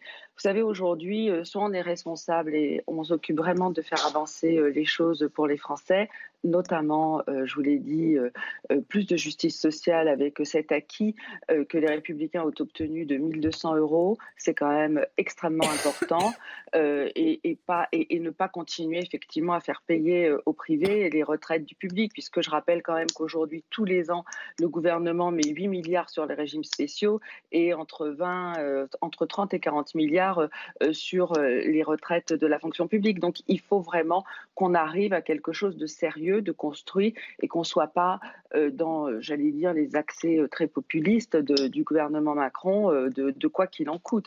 À un moment donné, quand on est endetté comme nous le sommes, quand on a un déficit de commerce extérieur qui est le nôtre, quand on a une chute de la natalité, il faut absolument prendre une mesure qui ne soit pas qu'une mesure, j'allais dire, d'actualité, mais une mesure de, de, fond pour pouvoir permettre de faire en sorte que les Français et leurs acquis sociaux qui soient garantis. En tout cas, nous, c'est ce que nous souhaitons. Nous avons toujours pris nos responsabilités euh, pour euh, cette mesure, qui, je le rappelle, c'est à peu près 40% euh, des dépenses publiques. Donc, c'est pas rien, c'est très important. Et Merci beaucoup, Valérie Boyer. Également essentiel, c'est aussi redonner confiance dans le système avec la lutte contre les fraudes.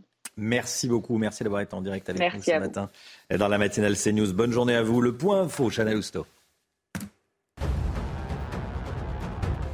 Quatrième interpellation dans le cadre de l'enquête sur la mort d'un adolescent à Thiers. Il s'agit d'un mineur originaire de Choisy-le-Roi. La garde à vue des trois autres suspects a été prolongée euh, jusqu'à ce matin. Ils seront ensuite présentés à un juge d'instruction en vue de leur mise en examen. Deux des gardés à vue ont été désignés par des témoins comme étant les auteurs des coups de couteau. La guerre en Ukraine, les Pays-Bas vont prêter main forte aux Ukrainiens. Le Premier ministre néerlandais veut aider l'Ukraine à s'équiper en système de défense antiaérienne patriote. En revanche, il ne garantit pas de livrer l'intégralité de cet équipement. Les Pays-Bas sont actuellement en consultation avec l'Allemagne et les États-Unis pour s'associer. Et puis de moins en moins de prêts immobiliers. L'année dernière, le nombre de crédits accordés a diminué de 20,5% par rapport à 2021. C'est ce que révèle l'observatoire CSA Crédit Logement. Cela s'explique entre autres par l'augmentation des taux d'emprunt, 2,22% au quatrième trimestre 2022. C'est deux fois plus qu'en 2021. D'émotion devant votre programme avec XXL Maison, mobilier design et décoration. L'économie avec vous, l'homme Guillaume. On va parler du temps passé sur les réseaux sociaux. Record de temps passé sur les réseaux sociaux.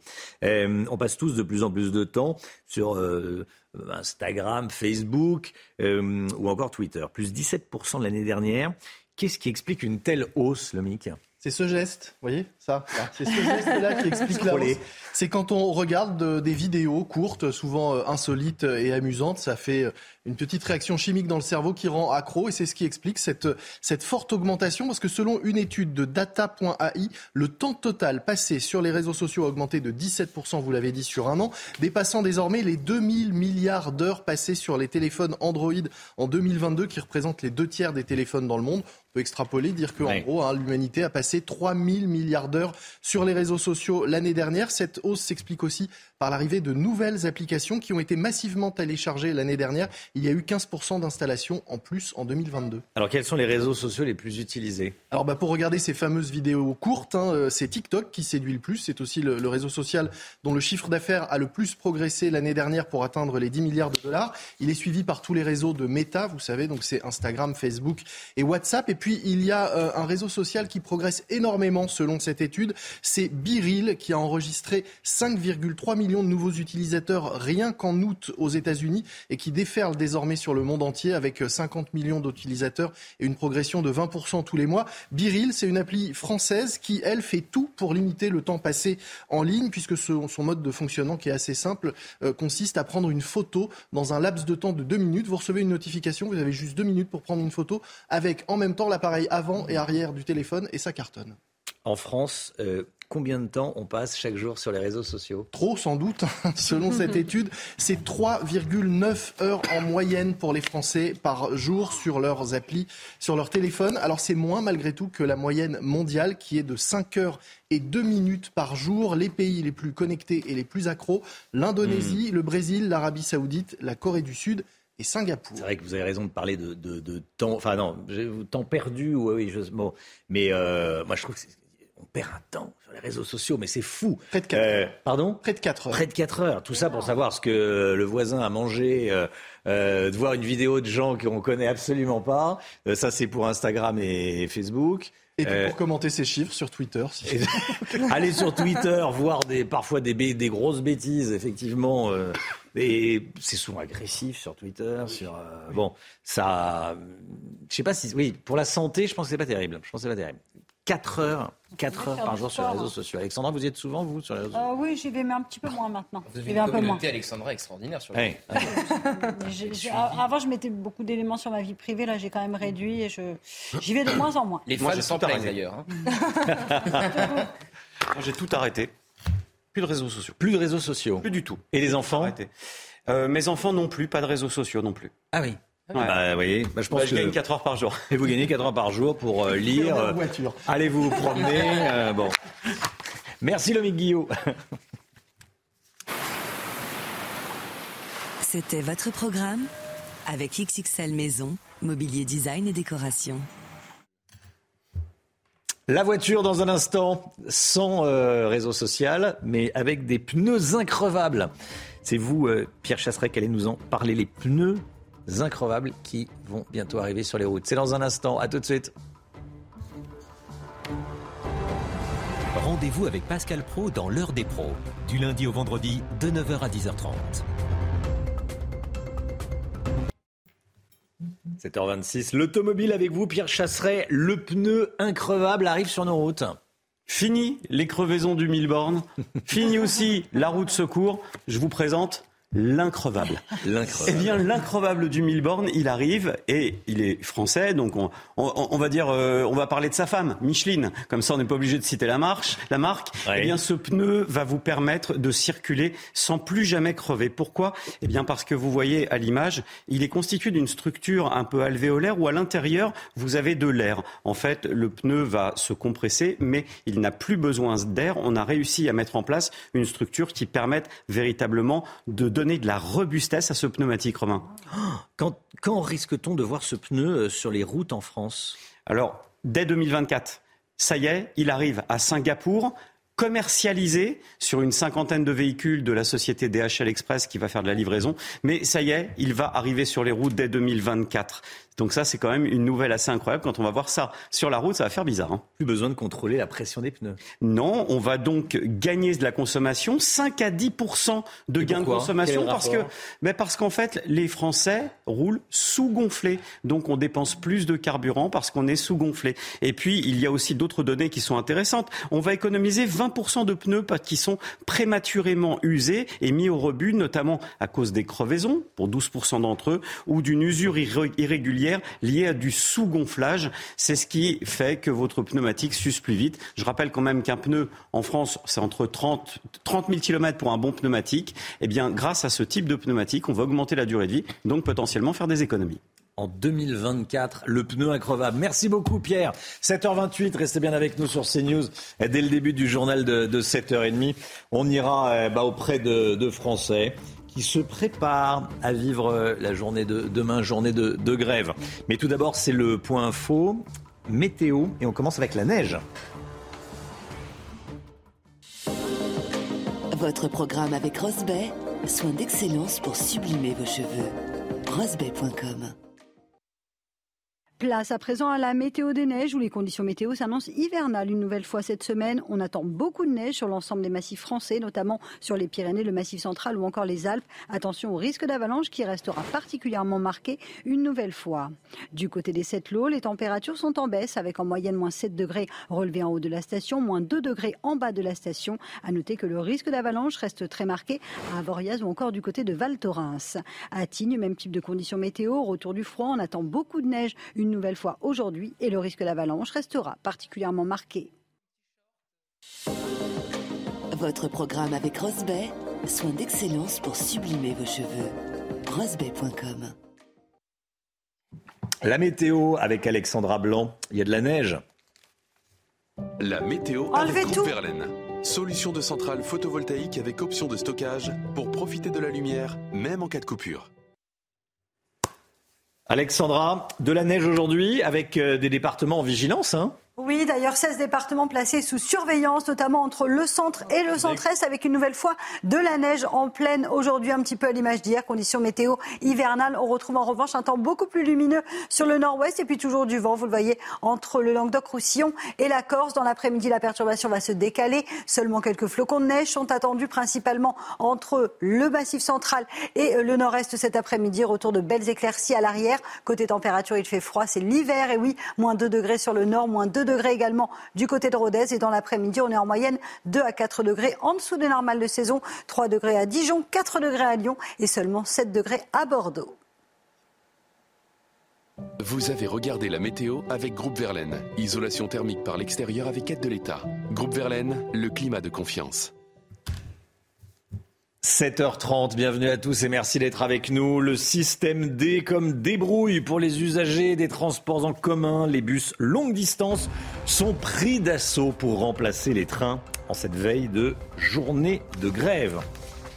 Des propositions et des prises de parole baroques au meeting de la NUPES hier soir. Un militant de la CGT propose la retraite à 50 ans et se fait applaudir. La numéro 1 d'Europe Écologie Les Verts dit vouloir une France sans milliardaires et se fait applaudir. Vous l'entendrez. De plus en plus de persécutions de chrétiens dans le monde. Un chrétien sur sept, selon les tout derniers chiffres de Portes Ouvertes, une association protestante évangélique qui publie son rapport ce matin. Regardez comment ça se passe dans cet hôpital de Chicago. Des robots viennent en aide aux infirmiers pour les soulager. On va tout vous montrer. Et puis Chloé Ronchin est avec nous. Bonjour Chloé. Journaliste culture à cnews.fr. Vous allez nous parler euh, cinéma avec la sortie du film Babylone mais aussi théâtre avec une comédie qui réunit sur les planches Gérard Jugnot et son fils. Attention si vous prenez les transports en commun. Demain, la journée s'annonce compliquée. La SNCF et la, RATP ont dévoilé leurs prévisions de trafic. On les regarde ensemble. Un TGV sur trois circulera sur les axes nord et sud-est. Un sur quatre à l'est, un sur cinq sur l'axe atlantique. Notez également qu'il n'y aura eh, qu'un Ouigo sur trois et un TER sur 10 en circulation. Euh, de grosses difficultés donc en région. Hein. Les journées euh, noires également dans le métro parisien. Quasiment toutes les lignes seront très perturbées, voire interrompues, à l'exception des deux lignes automatisées. Et puis comptez un RER A et B sur deux pendant les heures de pointe et deux bus sur trois en moyenne. Voilà, des difficultés également sur les euh, RER C et D. Voilà. Euh, il y a des difficultés sur, sur tous les, tous les, dans tous les transports en commun aujourd'hui. Face à la grève, place au système D, comme d'habitude. Et vous êtes nombreux, pour les longues distances, hein, à vous rabattre sur les autocars. Oui, sinon, autre solution pour aller travailler demain, la location de voitures. Thibaut Marcheteau, Charles Baget et Olivier Gangloff. En sortant de l'autocar, Romaïssa a le sourire aux lèvres et pour cause, elle a trouvé une alternative pour se déplacer pendant les grèves. Je sais pas comment j'aurais fait du coup, mais il y a Flixibus donc euh, pas besoin d'imaginer. Cette compagnie de bus ne fera pas grève. Les chiffres des réservations pendant ces périodes battent des records. Il y a une hausse des réservations qui, s'opère euh, automatiquement euh, de l'ordre d'à peu près 10% sur une semaine euh, de basse saison comme ça. Donc on passe à peu près à 110 000 passagers, là où on était plutôt à 100 000 avant. Donc là, on voit vraiment l'augmentation des chiffres depuis, depuis l'annonce des grèves. Autre solution pour contourner les grèves, la location de voitures de particulier à particulier. Dès que les annonces sont faites, en fait, euh, les gens se réorganisent, euh, savent très bien, euh, commencent à connaître les grèves, savent très bien ce qui va se passer et donc se réorganisent et, viennent vers nos plateformes. Et aujourd'hui, on a une accélération de la croissance hein, depuis le début de la semaine d'une quinzaine de points par rapport à l'année dernière. par rapport à la croissance normale de l'année. Boris propose son véhicule sur cette plateforme et il constate un nombre de demandes beaucoup plus important qu'à la normale. On retrouve à faire des locations en milieu de semaine, à n'importe quel moment, etc. etc. Et j'ai fait la corrélation justement avec les grèves. Et justement, mes locataires ils me disaient que ben, ça les dépannait, etc. etc. Donc euh, c'est tant mieux pour eux, c'est tant mieux pour moi. Le plus simple est encore de télétravailler ou de décaler ses déplacements, comme le conseille le gouvernement. Voilà, hier soir, la NUPES s'est réunie à Paris au gymnase Japy. Les communistes, les insoumis, les socialistes, les écologistes ont préparé la, mobilisation. Je vous le disais dans les titres, il y a eu des propositions baroques. Il y a un délégué CGT euh, qui a proposé la retraite à, 50 ans. Puis écoutez ce qu'a dit Marine Tondelier, la numéro 1 d'Europe Écologie Les Verts. Ils sont 1%, nous sommes 99%. Comment ce système tient-il encore? Moi, je vous le dis, comme l'aurait dit Étienne de la Boétie, ils ne sont debout que parce que nous sommes à genoux. Alors non seulement mes baskets sont prêtes, les vôtres aussi, je le sais. Non seulement nous allons manifester le 19 janvier, tous les jours qui suivront, mais surtout, puisqu'on nous demande qu'est-ce qu'on propose, on va vous proposer quelque chose. Nous revendiquons que nous ne voulons plus en France de milliardaires. Nous, nous voulons une France sans milliardaires. je ne vois pas bien ce que ça va changer. C'est plutôt une bonne nouvelle qu'il y ait des milliardaires. Ça veut dire qu'il y a des entreprises. Ça veut dire qu'il y a une activité euh, économique. Euh, c'est assez. Euh, on a l'impression d'être en classe de troisième là. Il devrait proposer une France sans pauvres plutôt que sans milliardaires. Mm. Effectivement. Euh, on va continuer à en parler évidemment. À 118 ans, la doyenne de l'humanité, Sœur André, est décédée. Elle était euh, connue, évidemment, connue pour son humour, ses anecdotes, euh, le goût des autres. Là, c'est le directeur de, l'EHPAD euh, dans laquelle elle se trouvait qui lui parlait. Elle se confiait, elle, elle, parlait beaucoup avec lui. Elle avait gardé toute sa tête jusqu'à la fin de sa vie, sœur André. Elle était née en 1904 à Alès, dans le Gard. Elle était aveugle à la fin de sa vie. Elle a travaillé jusqu'à l'âge de 108 ans. Hein. 108 ans. Elle disait euh, On dit que le travail tue, moi c'est le travail qui m'a fait vivre. J'ai travaillé jusqu'à 108 ans. Voilà. Elle a travaillé jusque dans les années 70. À, Paris, elle gardait, des, enfants. Puis après, elle était rentrée euh, dans un EHPAD en, Savoie. Elle s'occupait des, pensionnaires, qui étaient parfois plus jeunes qu'elle. Qu'elle euh, se tient Paul Sugy, qu'est-ce que ça vous inspire Dans les couvents, il n'y a pas de retraite. Pardon Quand on consacre sa vie pour Dieu, on ne prend jamais sa retraite. Effectivement. après, la retraite à 108 ans, c'est peut-être un peu tard. Je suis pas sûr que les Français soient préparés. je suis pas sûr qu'ils soient La persécution des chrétiens dans le monde qui s'intensifie depuis 10 ans, c'est ce qui ressort du tout dernier rapport qu'on vous euh, révèle ce matin, rapport de l'association protestante évangélique Portes Ouvertes. Et tout d'abord, regardez ce chiffre. 360 millions de chrétiens sont persécutés et discriminés euh, dans le monde. C'est un chrétien sur sept. Alors, dans le détail, on recense euh, plus de 5600 chrétiens tués, soit 15 par jour. Plus de 2100 églises ciblées, dont près de la moitié en Chine. Plus de 4500 chrétiens détenus et plus de 5200 chrétiens kidnappés, dont une majorité écrasante au Nigeria. Ce rapport classe également 11 euh, pays en persécution extrême des chrétiens, arrivent en tête la Corée du Nord, puis la Somalie et le Yémen. Alors comment expliquer ces persécutions des chrétiens? Je vous propose d'écouter la réponse de Patrick Victor. Il est directeur de Portes Ouvertes France. Aujourd'hui, on s'aperçoit qu'il y a différents moteurs de la persécution. Un des moteurs, c'est l'extrémisme islamique. Un deuxième moteur, ce sont les dictatures, euh, les États autoritaires, comme par exemple euh, la Chine, euh, mais on peut aussi mentionner l'Inde. On peut mentionner des pays comme le Vietnam, le Laos, qui aujourd'hui mettent une répression contre les chrétiens. La natalité en baisse. Selon l'INSEE, l'année dernière, 723 000 naissances ont eu lieu en France. C'est la natalité la plus basse depuis 1946, depuis 76 ans. Alors comme tous les matins, on vous consulte, on vous donne la parole dans la matinale. Et ce matin, on vous pose cette question. Est-ce que ça vous inquiète, cette baisse de la natalité Cette natalité extrêmement faible? Écoutez vos réponses, c'est votre avis. On en parle après. Il y a beaucoup de gens sur Terre, donc je me dis qu'en vrai de vrai, pour le moment, euh, ça va. Bah, il paraît qu'on est trop nombreux. Non, non, je ne fais pas de soucis pour ça. Ça m'inquiète pas parce que je pense que s'il y a trop de personnes dans le monde, par rapport au climat ou quoi, ça peut être euh, quelque chose de négatif. Donc non, pas tant que ça. Il y a un moment, il va falloir que la génération euh, future prenne la place et euh, que les choses s'installent en France et que ce soit correct. Ça montrerait peut-être un pessimisme de la France. bon, je trouve ça dommage. Je suis pas une grande fan des enfants. Ils m'insupportent. Donc moi, ça me gêne pas. Ah non mais c'est fou. Hein. Il, y a, une, il y a une, une césure, un clivage entre les réponses des, de la jeune génération et de celles qui est un, un, petit peu moins. Et il y a, il y a euh, il y a une espèce de décontraction vis-à-vis de ça. Ceux qui disent bon, on est trop sur terre, euh, euh, les j'aime pas les enfants. Bon, c'est assez. mais depuis 1946, le précédent record. Vous avez peur de l'avenir, vous faites pas d'enfants. Le dernier record, c'est après la guerre, donc. Euh, oui, mais là, la motivation, c'est que euh, euh, on est trop sur terre. La dernière, bon, je n'aime pas les enfants, j'en aurais pas. Paul Sugy, tiens, comme non, mais Je, pense que oui, effectivement, il y a les, les, les raisons sociales, euh, explicatives aussi au niveau du, de la mentalité, etc. Mais je crois quand même qu'il y a une absence de véritable politique d'accueil de l'enfant. Quand on voit, par exemple, dans toutes les grandes villes, euh, la difficulté qu'il y a pour les jeunes parents à faire garder leur enfant s'ils veulent travailler tous les deux, c'est-à-dire qu'en fait, il y a vraiment un manque d'adaptation entre les aspirations des gens aujourd'hui, notamment les femmes, les mères de famille, et les dispositions qui sont prévues pour leur permettre de vivre ça tout en étant parents des robots à l'hôpital. On en a parlé dans les titres, ça se passe dans un centre à Chicago aux États-Unis. L'hôpital utilise deux robots appelés Moxie qui se relaient 24 heures sur 24, 7 jours sur 7. Ils bossent tous les jours. Il s'arrête jamais. Il s'arrête jamais. Face à la pénurie de personnel, il parcourt les couloirs et transporte des fournitures et des, médicaments. Un gain de temps considérable puisqu'en six mois, les deux robots ont permis d'économiser plus de 3000 heures. Je vous propose d'écouter cet aide-soignant qui travaille avec ces robots. À de nombreuses reprises, je devais courir dans tout l'hôpital pour tout rassembler. On parcourt des kilomètres à faire tout ça, surtout ici. C'est interminable.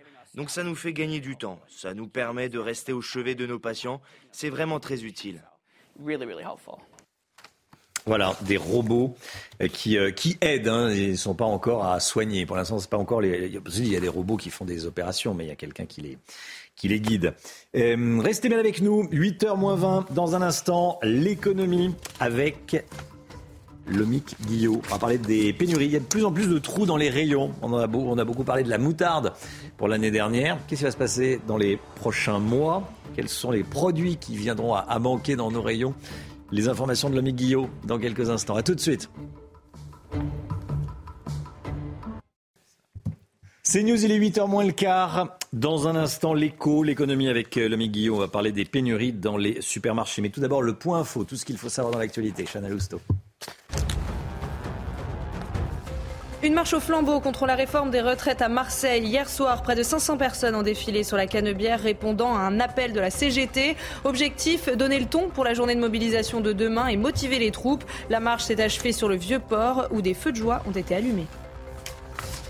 L'enquête sur la panne gigantesque des numéros d'urgence. Hier, 21 départements ont eu du mal à joindre le 15, le 18 et le 112. Pendant près d'une heure, 6 appels sur 10 étaient bloqués. Selon le ministère de l'Intérieur, la piste d'un piratage informatique n'est pas privilégiée, mais cette enquête est prise très au sérieux. Je rappelle qu'en 2021, une panne similaire avait causé indirectement la mort de 5 personnes.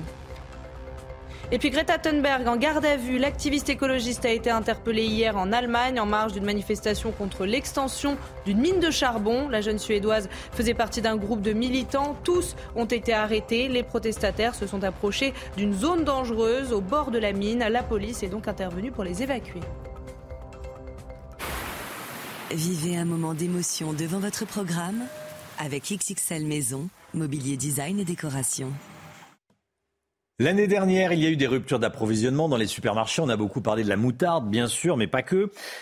Cette année, ça pourrait continuer et même s'aggraver, le Guillaume? Oui, absolument. Hein. En 2022, on a vu euh, des rayons vides ou quasi vides pour pas mal de produits. Eh bien, ça va être la même chose en pire cette année. Euh, en tout, en 2022, on estime que 4 à 5 des produits ont connu des ruptures. Eh bien, ça pourrait être 20 cette année, selon la vice-présidente de la CPME, la Confédération des petites et moyennes entreprises chargée des affaires économiques et également propriétaire de quatre magasins En France. Alors, quels sont les produits pour lesquels il faut s'attendre à avoir des trous dans les, dans les rayons? On prend, on prend les mêmes, on recommence. Mhm. Hein. C'est euh, la moutarde, évidemment, le riz, le blé, mais aussi certaines volailles et canards du fait de, de la grippe aviaire.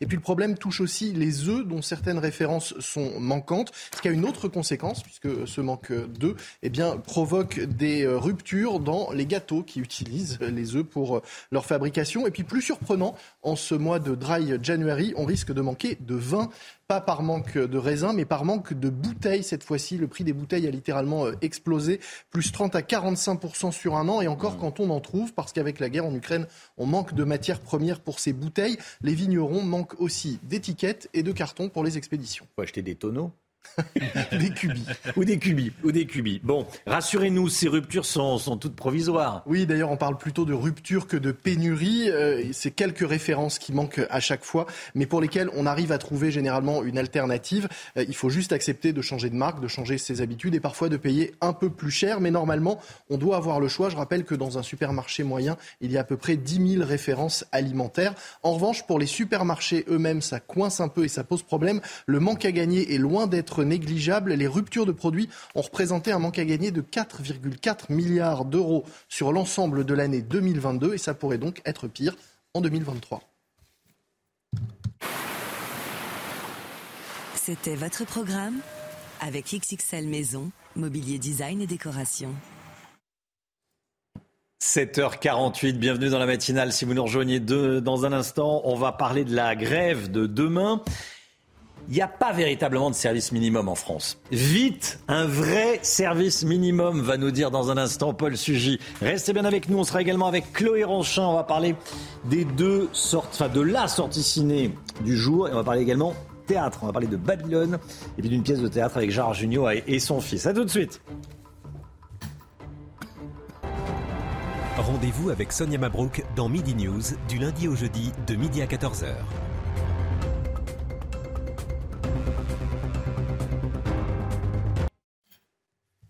C'est News 7h51. La grève de demain va pratiquement paralyser tout le réseau de transport ferroviaire et de transport en, commun plus généralement. Paul Sugy avec nous. Paul, vous voulez revenir sur un sujet qui, ressort à chaque nouvelle grève dans les transports, mais qui n'avance jamais en France, l'instauration d'un vrai service minimum pour les usagers, Paul. Oui, bah Romain, effectivement, on va parler surtout des trains, des transports en commun, parce qu'à chaque grève, c'est évidemment ce qui suscite le plus de grogne chez les usagers. C'est le croche-patte des travailleurs en colère aux travailleurs qui croient aux réformes ou ceux qui s'en foutent. Euh, la grève dans le privé, on peut s'en remettre. La grève dans les hôpitaux, bah, c'est pas grave, parce qu'ils bossent quand même. La grève dans les écoles, euh, c'est un rayon de soleil dans le ciel gris du mois de janvier pour tous les élèves, sauf pour les faillots. Et encore, je les soupçonne pour certains de mentir. Mais les trains, les transports en commun, c'est le doigt d'honneur de la France qui grogne, à la France qui travaille. J'ai même découvert que ça commençait dès ce soir, 19h. La seule chose qui arrive en avance la SNCF, c'est la grève. Pour rappel, la dernière, c'était il y a trois semaines, au début des vacances de Noël. Alors oui, Romain, il est temps d'instaurer en France un vrai service minimum dans les transports. C'est vrai que la grève démarre dès ce soir 19h. Bon, euh, ça nous fait sourire pour pas en pleurer.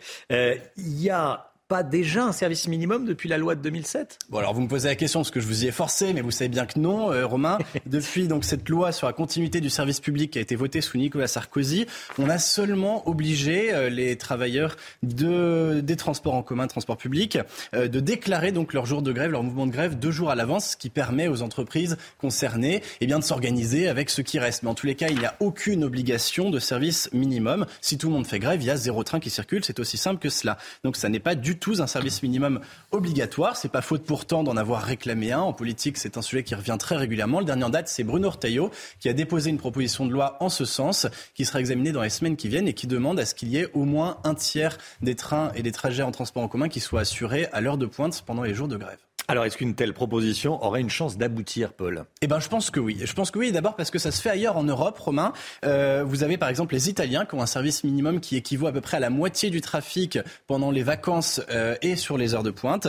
Les Allemands et les Autrichiens, alors, interdisent tout simplement aux fonctionnaires des transports publics de faire grève. La plupart des, agents ne sont pas des fonctionnaires, donc ça ne concerne pas tous les travailleurs de ces entreprises, mais en tous les cas, ceux qui ont le statut de fonctionnaire ne font pas grève.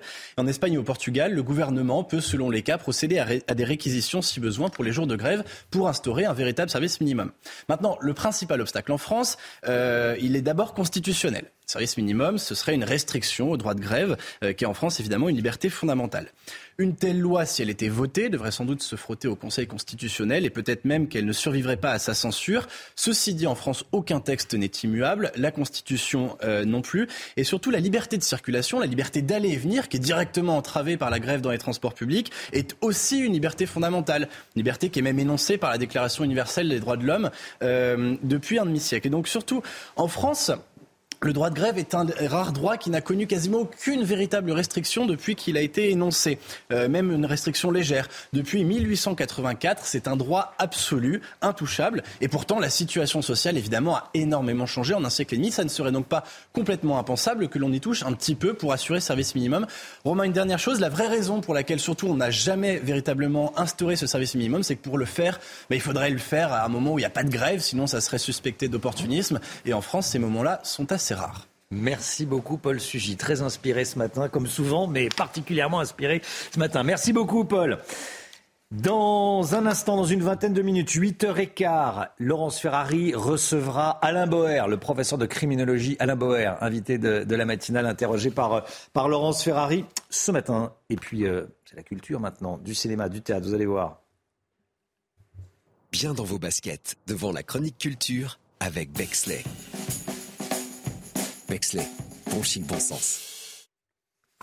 Chloé Ronchin avec nous, journaliste culture à cnews.fr. Euh, du cinéma et du théâtre, de l'exceptionnel ce matin avec Babylone. Déjà, on commence avec le, cinéma. Exactement, Romain, on est mercredi, donc on va commencer hmm. euh, avec le cinéma. Je vais bien évidemment vous parler du film Babylone qui sort aujourd'hui en salle. Il est réalisé par Damien Chazelle. Damien Chazelle, à qui l'on doit, je vous le rappelle, le chef-d'œuvre musical La La Land. Et avec Babylone, il nous emmène à nouveau euh, à Los Angeles, mais cette fois dans le Hollywood des années 1920. Alors, il nous raconte le passage du cinéma muet au cinéma parlant et décrit une époque où tous les excès sont permis et encouragés. Les images du film sont sublimes et pendant plus de trois heures, vous suivrez l'ascension, mais aussi la chute de plusieurs personnages hauts en couleur et joués par des acteurs de premier plan, parce qu'il y a notamment Brad Pitt qui crève l'écran et qui incarne un acteur en fin de carrière, mais aussi Margot Robbie, l'actrice se glisse dans la peau d'une comédienne prête à tout pour devenir une star. Et vous allez voir, le film ne laisse aucun répit. Quand je suis arrivé à Los Angeles, il y avait marqué sur toutes les portes interdit aux acteurs et aux chiens. J'ai changé la donne. Êtes-vous prêt pour quelque chose de nouveau?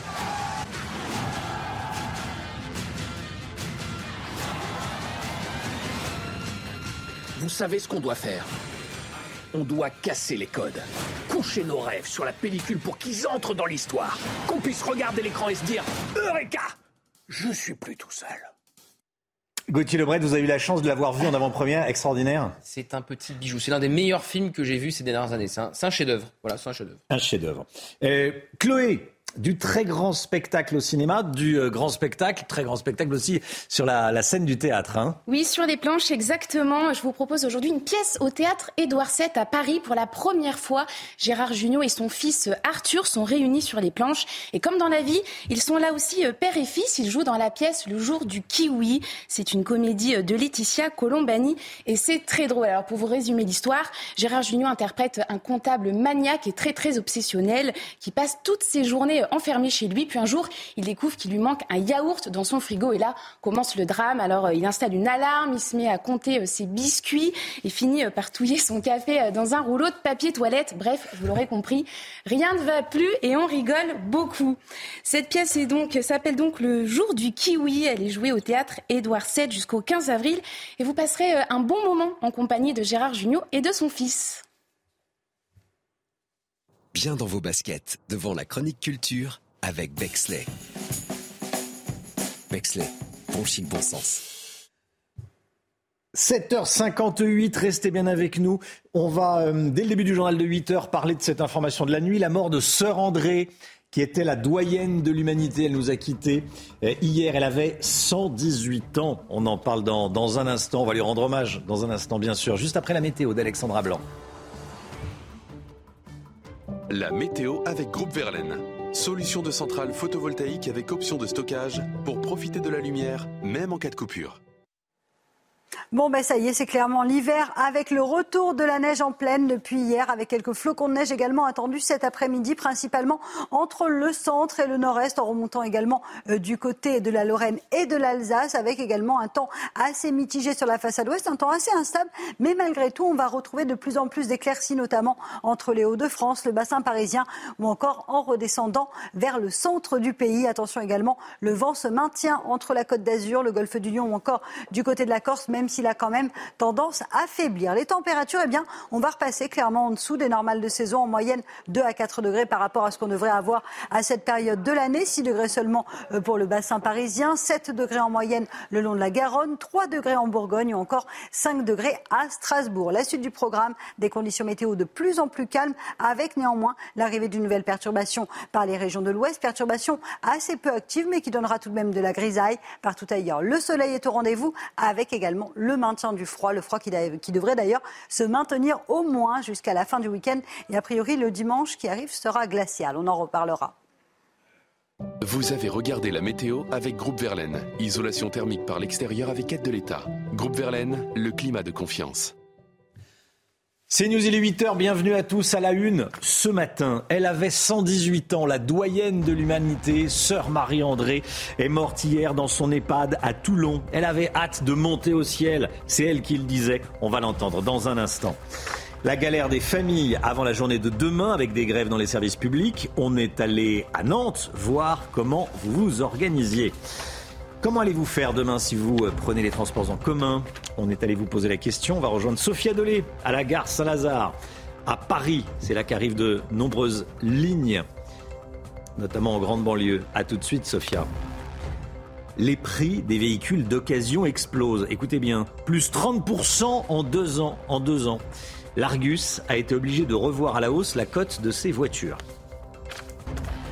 À 118 ans, la doyenne de l'humanité, Sœur André, est, décédée. Elle était connue pour son humour. Elle avait beaucoup d'humour. Euh, ses anecdotes, le goût des autres. Sœur André qui a gardé toute sa tête jusqu'à la fin de sa vie, Chana. Hein. elle était née en 1904 à Alès, dans le Gard, et elle a travaillé jusqu'à l'âge de 108 ans. Elle disait d'ailleurs que c'est le travail qui l'a fait vivre si longtemps. Clémence Barbier.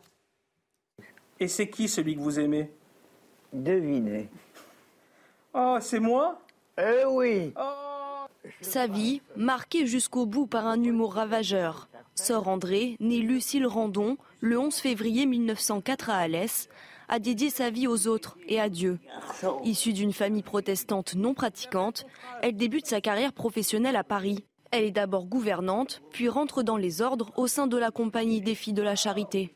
Durant toute sa vie, Sœur André avait une philosophie bien à elle. De partager un grand amour et de ne pas rechigner à leurs besoins. C'est ça qui est le principal. Quel est votre sport préféré, ma En 2022, elle devient la doyenne de l'humanité à 118 ans. Eh, vous êtes bien belle. Son secret de longévité, elle le révèle ce jour d'avril dans son EHPAD de Toulon. On dit que le travail, ça vous tue. Moi, je dis qui fait, fait vivre. En 2021, Sœur André traverse le Covid sans difficulté et devient un symbole d'espoir. De son long passage sur Terre, Sœur André aura inlassablement conseillé toujours aimer sans restriction. Voilà, elle défendait le travail. On dit que le travail tue. Moi, c'est le travail qui m'a fait vivre. J'ai travaillé jusqu'à 108 ans. Bon. Et puis, euh, elle refusait jamais un petit chocolat et un verre de Porto. Ah. Ouais. Ça, visiblement, ça ne nuit pas à la longévité. le Porto et le. C'est même conseillé, visiblement. Et le chocolat, c'est même peut-être, euh, c'est même peut-être conseillé. Et voilà, voilà pour euh, Sœur André à qui on, on rend hommage ce matin. Et, conseil de guerre pour la Nupes. Hier soir, l'Union de la gauche était en meeting au gymnase Japy à Paris. Les communistes, les insoumis, les socialistes, les écologistes. Et je voulais qu'on revienne sur quelques petites phrases qui ont été dites hier soir et qui vont vous faire réagir, je le sais. Euh, il préparait bien sûr la mobilisation contre la réforme des retraites. Il y a eu notamment ce délégué syndical CGT chez Géodis. Il veut pas de la retraite à 64 ans, ni 62, ni 60, ni 58. Je peux descendre. là. Il veut la retraite à, écoutez bien, la retraite à 50 ans. Le 10, dans un meeting contre cette fameuse réforme des retraites. Une augmentation salariale tout de suite de 2000 euros pour l'ensemble des salariés. Le SMIC. Et un départ en retraite à 50 ans à temps plein. C'est ça nos revendications. Voilà, la retraite à 50 ans, à taux plein. Il y a également eu la numéro 1 d'Europe Écologie Les Verts euh, qui a dit qu'elle voulait une France sans milliardaires. On l'entendra à, à, à 8h30. Il y a eu plusieurs prises de parole qu'on peut qualifier de, de, de baroques. 70% des enseignants d'école primaire seront en grève demain. Du côté des parents, le casse-tête commence, hein, Chana Oui, cette grande question qui va garder les enfants demain, est-ce que c'est les grands-parents, la nourrice ou encore est-ce qu'il faudra euh, faire une journée de télétravail? Tout le monde s'organise. Jean-Michel Decaze à Nantes. Dans l'Ouest, les grèves toucheront particulièrement les écoles publiques et les crèches municipales. Les parents qui font appel au privé confirment qu'ils seront peu impactés, mais les autres devront parfois poser une journée de congé. On ne peut pas travailler parce qu'on a des enfants, donc euh, c'est compliqué. Vous êtes obligé de rester chez vous Oui, oui. De prendre une journée de congé C'est ça. Les recours aux grands-parents et aux nourrices sont les solutions les plus utilisées en ces jours de grève. Il n'y a pas d'école euh, jeudi, en tout cas pour euh, mon fils qui est dans le public. La nounou est euh, ravie de garder Auguste parce que ça va faire des activités manuelles un petit peu euh, différentes de ce qu'elle fait d'habitude. Donc euh, elle est hyper sympa et elle accepte de garder Auguste en plus des deux petites qu'elle garde. Dans cette entreprise qui gère une liste de nourrices, on s'est préparé aux grèves qui s'annoncent. Les nounous sont prévenus que, euh, les, que les familles vont avoir un besoin un peu spécifique et un peu hors standard comparé à ce qu'on fait, donc sur des demi-journées ou sur des journées complètes pour jeudi, puis pour toutes les autres journées de grève qui vont arriver. Train, après je prends le bus et après le tram. Donc euh, à partir de jeudi c'est la grève, donc ça va être très compliqué. Pour aller garder les enfants. Voilà. Arriver à l'heure chez les parents, c'est l'inquiétude pour les nourrices qui pratiquent la garde à domicile. Attention si vous prenez les transports en commun demain, la journée euh, s'annonce compliquée, bien sûr. SNCF et RATP ont dévoilé leur, euh, leur prévision de trafic. Un TGV sur 3 circulera sur les axes nord et sud-est, un sur 4 à l'est et un TGV sur 5 sur l'axe atlantique. Notez également qu'il n'y aura qu'un train Ouigo sur 3, un TER sur 10. Grosse difficulté sur les lignes TER et, et intercités. Hein. Jeudi noir également dans le métro parisien. Quasiment toutes les lignes seront très perturbées, voire interrompues, à l'exception euh, des deux lignes automatisées. Puis comptez un RER A et B sur 2 pendant les heures de pointe, un RER C et D sur 10 et deux bus sur 3 en moyenne. On rejoint tout de suite Sophia Dolé en direct de la gare Saint-Lazare à Paris. Euh, Sophia, comment vont s'organiser les usagers demain? Eh bien écoutez, vous voyez, nous sommes ici euh, sur le parvis de la gare Saint-Lazare. Ici, tous les jours se croisent les usagers euh, des trains des grandes lignes et puis euh, les usagers euh, des transports en commun, notamment du métro. Et nous avons discuté depuis plusieurs heures avec un certain nombre d'usagers de ces transports en commun et ils nous disent, pour une majorité d'entre eux, comprendre ce mouvement de grève, mais qu'il va toutefois devoir s'organiser. D'autres, en revanche, se disent totalement bloqués. Ils disent qu'ils n'ont pas le choix, eux. Ils ne pourront pas faire grève, mais devront quand même euh, donc, et s'organiser également. Je vous propose d'en écouter certains. Je serai de tout cœur avec euh, toutes les personnes qui vont manifester parce que ben il y a beaucoup de choses qu'il faut changer dans ce dans ce monde. Comme je travaille dans l'hôtel, je vais dormir euh, directement sur place. C'est trop souvent. Donc à un moment donné, euh, à force de crier au loup, crier au loup, ouais, je veux bien, ils font, leur- ils font ça pour eux, mais nous, à un moment donné, euh, c'est nous quand ça impacte euh, plus, plus sérieusement. Quoi. Je pense qu'eux, ils sont bien, enfin ils sont bien. Ils ont les mêmes problèmes que nous, mais bon voilà, quoi. c'est trop simple. Voilà, donc vous l'aurez compris, euh, demain, trois maîtres mots pour faire face à ce mouvement dans les transports en commun. Patience, adaptation, euh, euh, voilà, et surtout patience. ça, ça, fait trois patience, adaptation et, et voilà patience. Euh, effectivement, qu'est-ce qu'on pourrait trouver d'autre euh, Flexibilité. Flexibilité, souplesse. Adaptation. Adaptation. Adaptation. Merci beaucoup, Sophia Dolé. Merci beaucoup. Cette réforme des retraites est semée d'embûches pour le gouvernement. Nouveau problème politique cette fois, Gauthier Lebret. La majorité voit apparaître ses premiers frondeurs. Hein. Oui, Romain, et quand vous n'avez pas de majorité absolue au Parlement, eh bien, avoir des frondeurs, c'est vraiment problématique. Alors, l'opposition a souvent reproché aux députés de la majorité, des députés, des députés godillots, de toujours voter dans le sens du gouvernement sans jamais rechigner. Ça va peut-être effectivement changer avec la réforme des retraites. Ils sont une poignée hein, pour le moment, les frondeurs. Et la plus médiatique d'entre eux, c'est l'ancienne ministre d'Emmanuel Macron de la transition écologique, Barbara Pompili, qui a dit qu'en l'état, elle ne pourrait pas voter cette réforme des retraites car il y a trop d'injustice sociale. Je la cite. Pareil pour le député Patrick Vignal, qui pourrait carrément quitter le groupe de la majorité s'il fait le choix, in fine, de ne pas voter ce texte. Et puis la fronde, par définition, on sait quand elle commence, mais on ne sait jamais quand elle s'arrête. Il pourrait y avoir le même problème sur le texte sur l'immigration si eh bien, le gouvernement fait le choix de durcir euh, ce texte pour séduire les républicains. Ça pourrait vexer l'aile gauche euh, de la majorité. Justement, les républicains connaissent eux aussi euh, des frondeurs. Tout le monde n'est pas sur la ligne d'Éric Ciotti qui s'apprête à soutenir la réforme du gouvernement. À commencer, ils sont une dizaine hein, chez les républicains à pas vouloir voter cette réforme, à commencer par Aurélien Pradier. Alors lui, il parle d'injustice en raison des années de cotisation. Quand on commence avant 21 ans, en l'état de la réforme, il faut cotiser 44 ans contre 43 pour tous les autres. Ils trouvent ça injuste. Ça va être débattu et sûrement modifié au Parlement. C'est ce qu'a dit euh, Gabriel Attal, ministre du Budget hier. Merci Gauthier. Cette information tombée il y a quelques instants. Tiens, je vous le disais dans les titres, le marché automobile est secoué en ce moment. Hein. Le marché européen des voitures neuves a reculé de 4,6% l'année dernière. Ça veut dire que baisse du nombre de voitures vendues, voitures neuves vendues euh, l'année dernière dans, dans toute l'Europe. Et puis ce matin, on vous parle de cette information.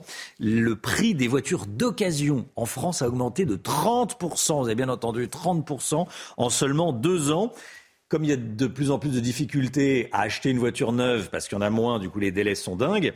Eh bien les gens, c'est peut-être votre cas, se rabattent sur les voitures d'occasion. Plus 30% en deux ans. Reportage dans le, dans le journal de, de 8h30. Restez bien avec nous dans un instant. Alain Bauer sera l'invité de Laurence Ferrari. À tout de suite.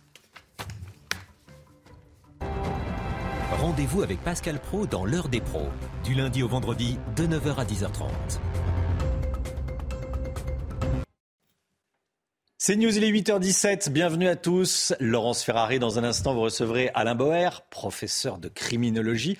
Mais tout d'abord, c'est le point info avec Chanel Housteau. Quatrième interpellation dans le cadre de l'enquête sur la mort d'un adolescent à Thiers. Il s'agit d'un mineur originaire de Choisy-le-Roi. La garde à vue des trois autres suspects a été prolongée jusqu'à ce matin. Ils seront ensuite présentés à un juge d'instruction en vue de leur mise en examen. Deux des gardés à vue ont été désignés par des témoins comme étant les auteurs des coups de couteau. La guerre en Ukraine, les Pays-Bas vont prêter main forte aux Ukrainiens. Le Premier ministre néerlandais veut aider l'Ukraine à s'équiper en système de défense antiaérienne patriote. En revanche, il ne garantit pas de livrer l'intégralité de cet équipement. Les Pays-Bas sont actuellement en consultation avec l'Allemagne et les États-Unis pour s'associer. Et puis de moins en moins de prêts immobiliers. L'année dernière, le nombre de crédits accordés a diminué de 20,5% par rapport à 2021. C'est ce que révèle l'observatoire CSA Crédit Logement. Cela s'explique entre autres par l'augmentation des taux d'emprunt, 2,22% au quatrième trimestre de l'année dernière. C'est deux fois plus qu'en 2021. Laurence Ferrari, Alain Bauer est votre invité ce matin. Bonjour Alain Bauer. Bonjour. Professeur de criminologie, auteur de la criminologie pour les nuls, réédition, je le signale. On va parler évidemment des manifestations de demain. La tension monte à la veille de ces mobilisations. 221 actions euh, selon une note euh, du renseignement territorial consultée par Europe 1 sur le territoire. Euh, Est-ce qu'on peut s'attendre à des débordements? Est-ce que euh, les renseignements prévoient d'ores et déjà qu'il y aura de la casse? Alors, par principe, les renseignements prévoient deux choses, le nombre éventuel de manifestants et la possibilité qu'il y ait des casseurs. Euh, sujet récurrent, puisque dans l'histoire française, la manifestation se doit d'être violente pour montrer d'un côté la capacité des organisations ouvrières, agricoles, euh, syndicales, de la jacquerie jusqu'à nos jours, à montrer leur détermination et à l'État à montrer la puissance de sa police. Et puis, une fois que le rapport de force est établi, on commence à négocier. C'est la différence de la plupart des autres pays. On négocie d'abord et on se tape après. En France, on se tape d'abord et éventuellement on négocie ensuite. On a bien négocié quand même sur les retraites. Euh... Je ne sais pas ce que pensent les syndicats. L'État pense qu'il a beaucoup, enfin le gouvernement pense qu'il a beaucoup, beaucoup, beaucoup négocié et qu'il a beaucoup dialogué pour arriver au point de départ qui était celui qu'il voulait euh, une année près. Mais euh, les organisations sont là. Alors aujourd'hui, on est dans un État nouveau depuis une trentaine d'années, on a des gens qui viennent surfer sur la manifestation et qui n'ont pas grand-chose à voir avec la revendication. Ce ne sont pas des syndicalistes énervés ou excités ou désespérés. Euh, ce sont des gens qui viennent affronter la police.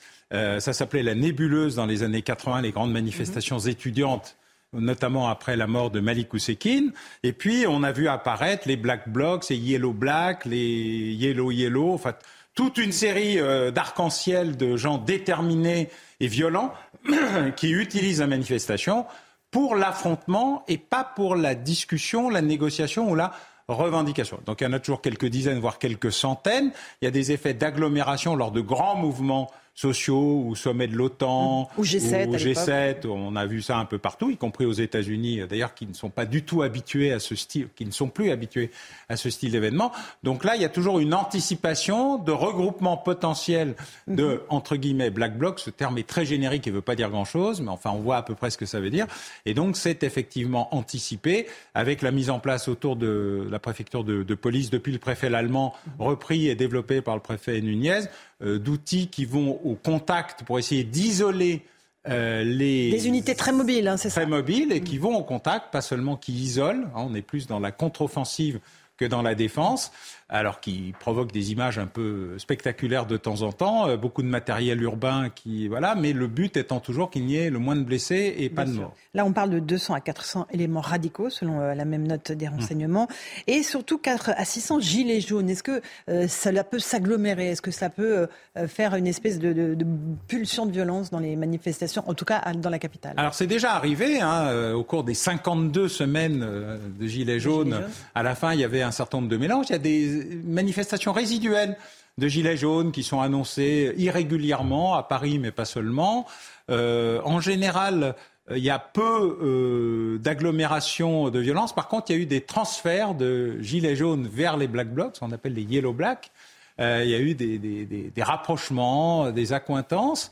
Et donc, il est toujours possible que euh, les Black Blocs aient recruté parmi les Gilets jaunes. Les Gilets jaunes ont assez peu recruté chez les Black Blocs. Très bien. Euh, est-ce qu'on peut s'attendre à une confrontation tendue D'autant que les syndicats de police seront présents dans les cortèges, mais en tant que manifestants? Est-ce qu'ils sont des cibles, justement, pour ces ultras? Alors, les ultras n'ont rien à faire des manifestants. Ils, ils surfent dessus, donc ce n'est pas leur, leur, sujet. Ce qui est intéressant ou même inquiétant, c'est que dans la gestion de la réforme des retraites, la question de comment on traite sa propre garde prétorienne été aussi peu considérée. Euh, malmener sa police alors qu'elle doit vous protéger euh, contre les manifestants ne relève pas de l'élément le plus intelligent que j'ai vu en termes de stratégie. Et je, il est très regrettable que euh, Bercy ou le, ministère euh, des retraites, enfin, M. Dussopt n'est pas pris en compte les petites réalités de la vie, qui fait que euh, si les policiers euh, et les gendarmes ne sont pas là, il est assez peu probable que cette réforme puisse aboutir à quelque chose. ils les ont sauvés des gilets jaunes. il ne faudrait pas qu'ils ne les sauvent pas du mouvement des retraites, même si par nature il est très différent, puisqu'il est plutôt revendicatif et négociateur que euh, visant à abolir le gouvernement ou à le faire tomber ou à couper la tête du président de la République, comme ce fut le cas pour les Gilets jaunes. Donc il y a un petit sujet là de mauvaise gestion de cette affaire. Euh, ça avait déjà eu lieu d'ailleurs dans un épisode précédent au moment de la revue générale des politiques publiques où Bercy avait coupé des dizaines, voire des milliers de postes d'emploi de policiers et de gendarmes avant de redécouvrir que sur le terrain, il n'y en avait plus et qu'il fallait en recréer. Euh, L'incapacité du ministère de l'économie et des finances à anticiper penser, réfléchir, assumer, euh, pas réagir. Pour la réaction, ils sont très bien. Mais alors pour ça, a toujours une sorte d'émerveillement attristé en ce qui me concerne. Mais en, ce qui concerne les policiers qui seront donc touchés par la réforme des retraites, euh, ils s'inquiètent eux-mêmes de pouvoir devenir des cibles dans les cortèges euh, pour ces ah, éléments radicaux. C'est toujours un enjeu. Le service d'ordre central de la CGT avait été la cible de certains black blocs au cours d'une manifestation un peu tendue il y a quelque temps. Donc c'est toujours une possibilité. Mais ce n'est pas l'enjeu L'enjeu principal est euh, plutôt l'affrontement avec ceux qui sont en première ligne, parce que c'est là où ça se passe.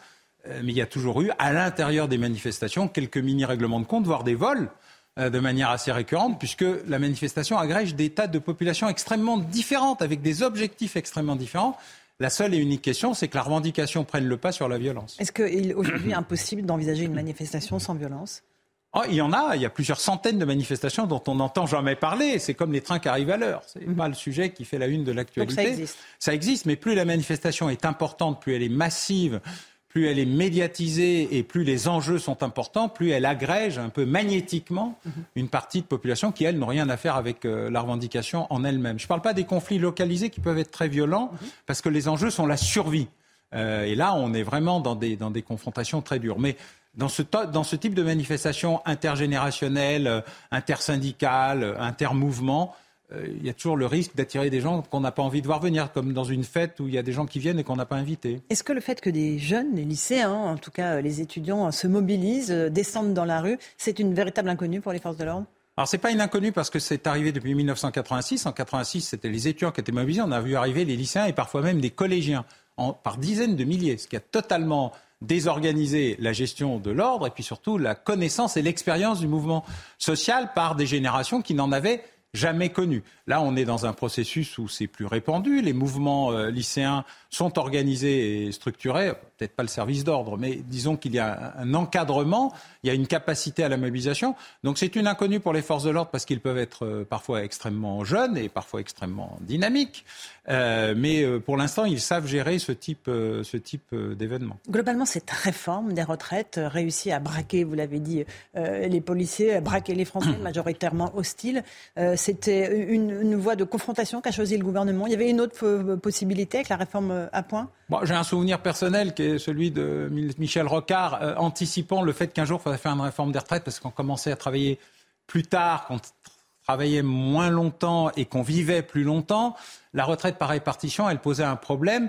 D'abord parce que historiquement, on payait pour sa propre retraite, puis on a commencé à payer pour la retraite de ceux qui étaient déjà partis parce que les effets de masse de durée et puis de mauvaise gestion du régime. Pendant longtemps, on, posait euh, des problèmes. Ensuite, parce qu'il y a des tas d'autres options, la retraite à points qui individualisait et personnalisait les processus de retraite, évitait les confrontations massives.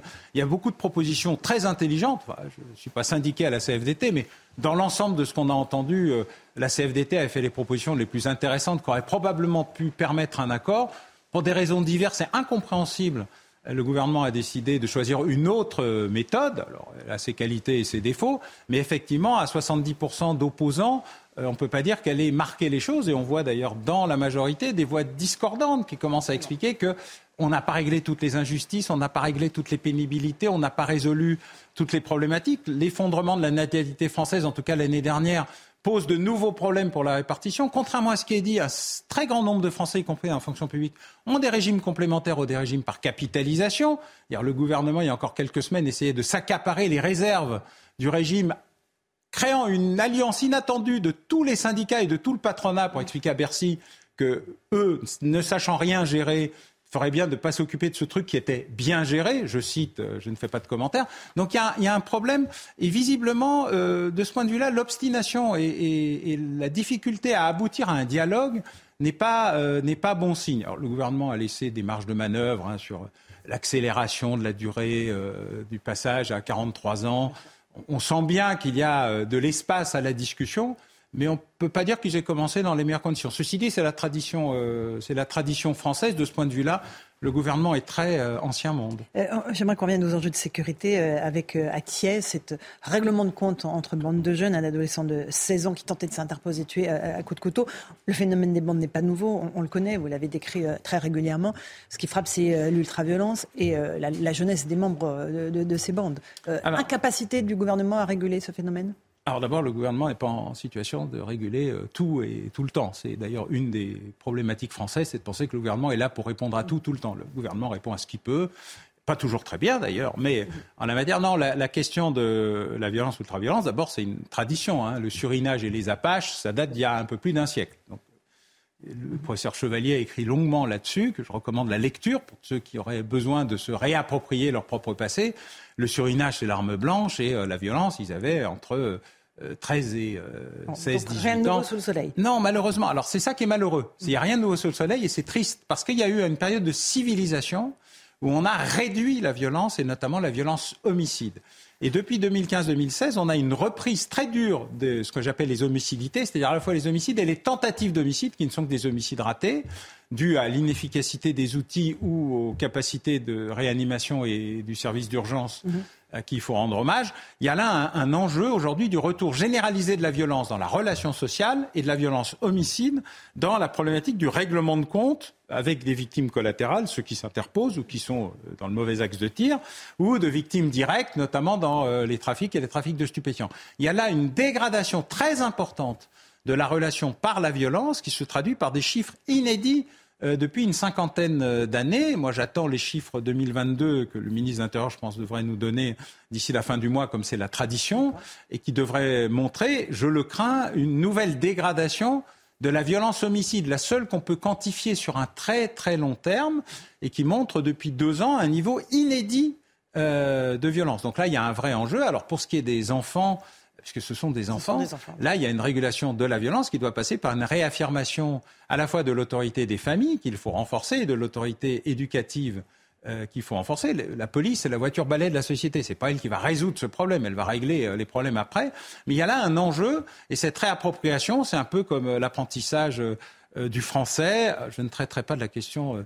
De cette pseudo-querelle sur l'uniforme à l'école. Je précise que ça n'a jamais existé, éventuellement la blouse, et La encore blouse, quand on voilà. salissait. Et ça ne résout rien. Et ça ne résout absolument rien. Pour le problème, il est culturel, il est dans le retour d'une forme d'autorité, de respect d'une forme d'autorité, de réappropriation euh, de la logique éducative, hein, entre éduquer et instruire, créer des citoyens ou juste transmettre des savoirs. Il y a un débat dans l'école, et pas seulement l'école, à l'université aussi, qui va devoir être repris. Et de ce point de vue-là, pour être traditionnaliste et conservateur sur cette question, la transmission du savoir, ça ça nécessite aussi de transmettre de la citoyenneté, de la culture et donc de la civilité. Et de ce point de vue-là, on est assez en régression. Et pourquoi? Qu'est-ce qui explique dans notre phénomène que l'autorité soit à ce point-là euh, atteinte et que euh, la violence euh, ne soit plus que le seul moyen d'expression? On a été tellement conservateur, tellement dur et tellement fermé jusque dans les années 70 qu'ensuite on a vécu une explosion et nous ne savons pas bien faire entre deux.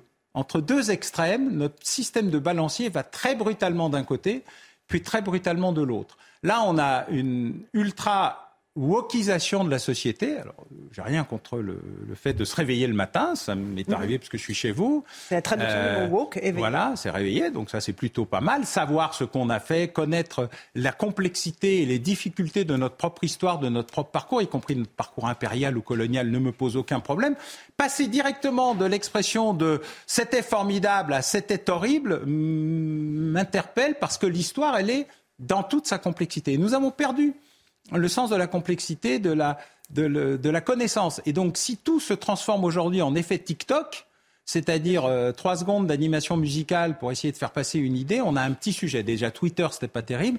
Donc, le réapprentissage du savoir dans sa complexité est un enjeu. Mais ça s'affirme, ça s'impose. Euh, on n'attend pas juste que ça se passe. Or, nous sommes venus des consommateurs de culture plutôt que des éléments de culture. Et je crois que de ce point de vue-là, y compris euh, pour euh, les gens qui veulent être les plus réveillés, le réapprentissage complet, total de la culture est une nécessité et devrait permettre justement de savoir de quoi on parle et d'en fixer les limites à la fois en bien et en mal, sans oublier ni l'un ni l'autre. J'ai une dernière question qui concerne euh, l'armement français euh, que euh, nous envisageons de- d'envoyer en Ukraine, notamment des chars, euh, des, des AMX, AMX-10. Euh, Est-ce que ce sont des armements appropriés pour l'Ukraine? Faut-il aller plus loin Envoyer des chars Leclerc? Nous en avons assez peu, nous avons 200 chars Leclerc. Oui, on en a 220, dont 20 euh, en maintenance, et les autres, on se demande. Euh, non, il y y a un sujet. Nous avons une armée à la fois, euh, hélas, expéditionnaire et échantillonnaire. On a un peu de tout, mais beaucoup de rien. Euh, C'était une armée de projection euh, visant à s'interposer, à intervenir, à faire du maintien de la paix. Mais ce n'est pas une armée qui a été formatée pour faire la guerre, parce que Bercy, une nouvelle fois, avait décidé que ça ne servait plus à rien, que nous allions avoir les dividendes de la paix, et que des bisounours heureux allaient gambader entre consommateurs et fournisseurs, puisqu'il n'y avait plus d'alliés ni d'ennemis, ni y avait ni- un marché. Voilà, on était dans le marché. Et donc là, on est en train de se réapproprier les choses. À très juste titre, le chef d'état-major des armées expliquait qu'on était dans la haute intensité. Je rajoute qu'on est aussi dans la longue intensité. Les parlementaires ont fait un formidable travail de réappropriation de où sont les stocks, qu'est-ce qu'on a comme munitions, qu'est-ce qu'on peut exporter. Nous n'exportons pas grand-chose vers les Ukrainiens parce que nous n'avons pas grand-chose à exporter. On exporte ce qu'on peut. Et c'est déjà pas mal. Les canons César, y compris ceux qu'on avait vendus aux Danois, de la MX-10 RC qui a des avantages et des inconvénients. C'est une arme assez légère, très mobile, mais très légère, et puis un peu compliquée du point de vue de son obus, euh, qui n'est pas tout à fait aux normes OTAN. La France a longtemps vécu hors de l'OTAN avant de se remettre dedans. Donc, mais ce sont des signaux, c'est de la communication vis-à-vis de la Russie. Nous sommes prêts à aller plus loin. Vous n'avez pas compris jusqu'où nous étions prêts à aller pour aider l'Ukraine. Nous pouvons encore monter. Alors c'est un peu compliqué parce que les Russes tapent d'abord et discutent ensuite. Nous nous discutons d'abord et nous tapons ensuite. C'est un peu mmh. comme dans les manifestations. Et il y a un, sujet de compréhension, c'est-à-dire du moment de l'équilibre où tout le monde va commencer à se parler. Il y a des discussions, contrairement à ce que tout le monde raconte, notamment chez les Turcs. Elles n'aboutissent pas parce que chacun essaye d'être en position dominante pour finir ou entamer une négociation.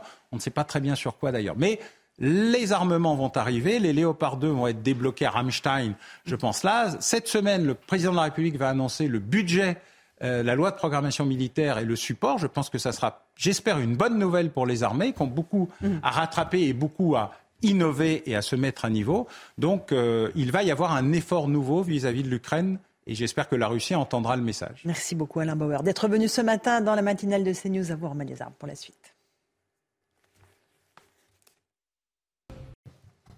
Merci à vous, Laurence Ferrari, et à votre invité, Alain Boer. On l'a appris il y a quelques instants. Euh, plus de 10 000 policiers et gendarmes, dont 3 500 à Paris, seront mobilisés demain pour sécuriser les manifestations contre les retraites, contre la réforme des retraites, plus précisément. Annonce faite par Gérald Darmanin sur RTL. Les autorités s'attendent à un millier de personnes qui pourraient être euh, violentes dans la capitale. Donc euh, un millier de personnes violentes, c'est ce à quoi s'attendent les, autorités pour éviter leur venue. Des contrôles seront effectués dès aujourd'hui euh, dans, toutes les grandes villes, hein, que ce soit Paris ou, euh, les grandes villes en, région. Attention si vous prenez les transports en commun. Demain, la journée s'annonce compliquée. La SNCF et la RATP ont dévoilé leurs prévisions de trafic. On les regarde ensemble on les regarde depuis le début de la matinale, hein, mais c'est le sujet numéro un, bien sûr. Compliqué sur les lignes TGV. Ça, euh, le plus compliqué, ça sera sur la, ligne Atlantique. Un Ouigo sur trois, et puis un TER sur dix. Ça veut dire qu'en région, il y a très très très très peu de, trains, que ce soit des TER ou des intercités. C'est compliqué euh, dans Paris, mais je veux dire, c'est pas le plus grave. Dans Paris, il y a des vélos, il y a des trottinettes, il y a accessoirement les baskets. Euh, ce qui est plus, ennuyeux, c'est pour les RER. Oui, côté un RER A et B sur deux pendant les heures de pointe, hmm. un RER C et D sur 10 et euh, deux bus sur trois en moyenne. Face à la grève, place au système D. Vous êtes nombreux à vous rabattre, en tout cas pour les longues distances, sur les autocars. Oui, sinon, autre solution pour aller travailler demain, eh bien la location de voitures. Thibaut Marcheteau, Charles Baget et Olivier Gangloff. En sortant de l'autocar, Romaïssa a le sourire aux lèvres et pour cause, elle a trouvé une alternative pour se déplacer pendant les grèves. Je sais pas comment j'aurais fait du coup, mais il y a Flixibus donc euh, pas besoin d'imaginer. Cette compagnie de bus ne fera pas grève. Les chiffres des réservations pendant ces périodes battent des records. Il y a une hausse des réservations qui, s'opère euh, automatiquement euh, de l'ordre d'à peu près 10% sur une semaine de basse saison comme ça. Donc on passe à peu près à 110 000 passagers là où on était plutôt à 100 000 avant. Donc là, on voit vraiment euh, l'augmentation euh, des chiffres depuis, euh, depuis l'annonce des grèves. Autre solution pour contourner les grèves, la location de voitures de particulier à particulier. Dès que les annonces sont faites, en fait, les gens se réorganisent, savent très bien, commencent à connaître les grèves, savent très bien ce qui va se passer et donc se réorganisent et, viennent vers nos plateformes. Et aujourd'hui, on a une accélération de la croissance hein, depuis le début de la semaine d'une quinzaine de points par rapport à l'année dernière. Euh, par rapport à la croissance normale de l'année. Boris propose son véhicule sur cette plateforme et il constate un nombre de demandes beaucoup plus important qu'à la normale. On retrouve à faire des locations euh, en milieu de semaine, à n'importe quel moment, etc. etc. Et, j'ai fait la corrélation justement avec les grèves et justement mes locataires ils me disaient que ben, ça les dépannait, etc. etc. Donc euh, c'est tant mieux pour eux, c'est tant mieux pour moi. Le plus simple est encore de télétravailler ou de décaler ses déplacements, comme le conseille le gouvernement. Comment ça se passe dans les familles On est en direct avec Virginie Gervaise. Bonjour. Merci d'être en direct avec nous, présidente de l'UNAPE, le PRE, les parents d'élèves. Merci d'être en direct avec nous. Vous êtes dans votre voiture. Hein euh, c'est l'heure, ceci dit 8h40. Euh, comment est-ce que vous appréhendez la journée de demain? Ah bah, Écoutez, euh, les parents ont déjà anticipé plus ou moins la journée de demain. Alors effectivement, euh, soit en faisant du télétravail dans les secteurs d'activité où c'était possible. Après, sur le Péreux, on a la chance euh, effectivement que le service minimum d'accueil a été mis en place par la mairie.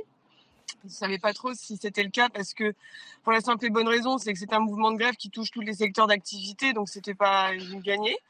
Et euh, on a la chance de pouvoir la voir, ce qui n'est pas le cas dans toutes les écoles aujourd'hui alentour ou dans toutes les villes alentours. Donc euh, pour l'instant, pour euh, c'est plutôt dans la sérénité que cette journée s'aborde au niveau, de, au niveau de, des parents du Péreux. Hmm. le nécessaire a été fait en temps et en heure. Après, je sais que pour certains parents dans d'autres dans d'autres dans d'autres villes, c'est pas évident. C'est pas évident. C'est-à-dire, qu'est-ce que vous leur comment comment ça se passe dans les autres villes? Autour Qu'est-ce qui vous revient Qu'est-ce qui vous revient Ce qui nous revient, c'est simple, bah, c'est que les personnels de mairie se mettent en grève, donc forcément, il n'y a pas de cantine, euh, il n'y a pas de service minimum d'accueil. Euh, il y a certains enseignants qui ne font pas grève, certains euh, vont se retrouver avec plusieurs, plusieurs élèves dans la même classe. Enfin, ça va être très compliqué dans certaines villes. Donc c'est un peu, c'est un peu l'angoisse aussi hmm. À ce niveau-là. Donc Bon, après, il faut s'adapter et puis dans l'intérêt des enfants, on essaye de trouver des solutions. Vous craignez que ça dure? Euh, Je pense que ça peut durer, oui. Oui. Oui. oui. C'est quand, quand, vous discutez avec les, les, les profs, les instits, euh, vous les vous les imaginez, vous les voyez souvent, euh, vous, vous, ils, vous, disent qu'ils vont faire la grève plusieurs jours? Alors, ils, ne se prononcent pas là-dessus, sincèrement. Euh, mais effectivement, euh, ça peut. Alors, plusieurs jours de suite, je ne sais pas. Mais effectivement, il peut y avoir plusieurs mouvements. Plusieurs mouvements. Ça, c'est pas exclu. Voilà. Après, je, m'avance peut-être, mais je n'ai pas de certitude. Mais effectivement, euh, là, on sent qu'il y, y, y, a un gros ras-le-bol. Un gros ras-le-bol. Merci beaucoup Virginie Gervaise. Merci d'avoir été en direct avec nous ce matin. Voilà, vous pouvez reprendre le, reprendre le volant. Merci, à vous. À, bientôt. Merci. Bonne journée à vous. Hein. Bonne journée également. la NUPES, conseil de guerre à la NUPES hier soir. L'Union de la gauche était en meeting au, gymnase Japy à Paris. Des communistes, des insoumis, des socialistes, des écologistes. Ils préparaient la, mobilisation contre la réforme des retraites de demain. Il y a eu plusieurs euh, prises de parole baroque. Il y a eu un délégué CGT qui proposait la réforme à la retraite à 50 ans. Bon, il a été euh, applaudi. Retraite à 50 ans, alors ça, ça, n'apparaît dans aucun euh, programme. Et puis il y a Marine Tondelier, que vous voyez ici, secrétaire générale d'Europe Écologie Les Verts, qui a demandé une France sans milliardaires. Ils sont 1%, nous sommes 99%. Comment ce système tient-il encore? Moi, je vous le dis, comme l'aurait dit Étienne de la Boétie, ils ne sont debout que parce que nous sommes à genoux. Alors non seulement mes baskets sont prêtes, les vôtres aussi, je le sais. Non seulement nous allons manifester le 19 janvier, tous les jours qui suivront, mais surtout, puisqu'on nous demande qu'est-ce qu'on propose, on va vous proposer quelque chose. Nous revendiquons que nous ne voulons plus en France de milliardaires. Nous, nous voulons une France sans milliardaires. Ça veut rien dire. Une France sans milliardaire, c'est pas milliardaire, ça veut strictement rien dire. C'est pas un État, c'est une France sans, sans chef d'entreprise, donc sans entreprise, donc euh, euh donc sans emploi. Ni sans emploi. Peut plutôt souhaiter une France des milliardaires avec plus de milliardaires, surtout moins de. Ils payent des impôts surtout. Bah oui, bah oui, effectivement, une France sans milliardaires, ce qui veut strictement euh, rien dire. Euh, on parle également ce matin de la natalité la natalité qui est en baisse. Il y a un chiffre qui vous a peut-être frappé hier, euh, ce chiffre de, de l'INSEE, 723 000 naissances en France l'année dernière, 19 000 de moins par rapport à 2021, et puis surtout, c'est la natalité la plus faible depuis 1946. C'est ça qu'on a en tête. 76 ans qu'on n'avait pas eu une natalité aussi faible en France. Et tous les matins, on vous pose la question, on vous demande votre avis dans la matinale. Hein. Et ce matin, cette question, est-ce que cette baisse de la natalité vous inquiète? Écoutez vos réponses et votre avis. Il y a beaucoup de gens sur Terre, donc je me dis qu'en vrai de vrai, pour le moment, euh, ça va. Bah, il paraît qu'on est trop nombreux.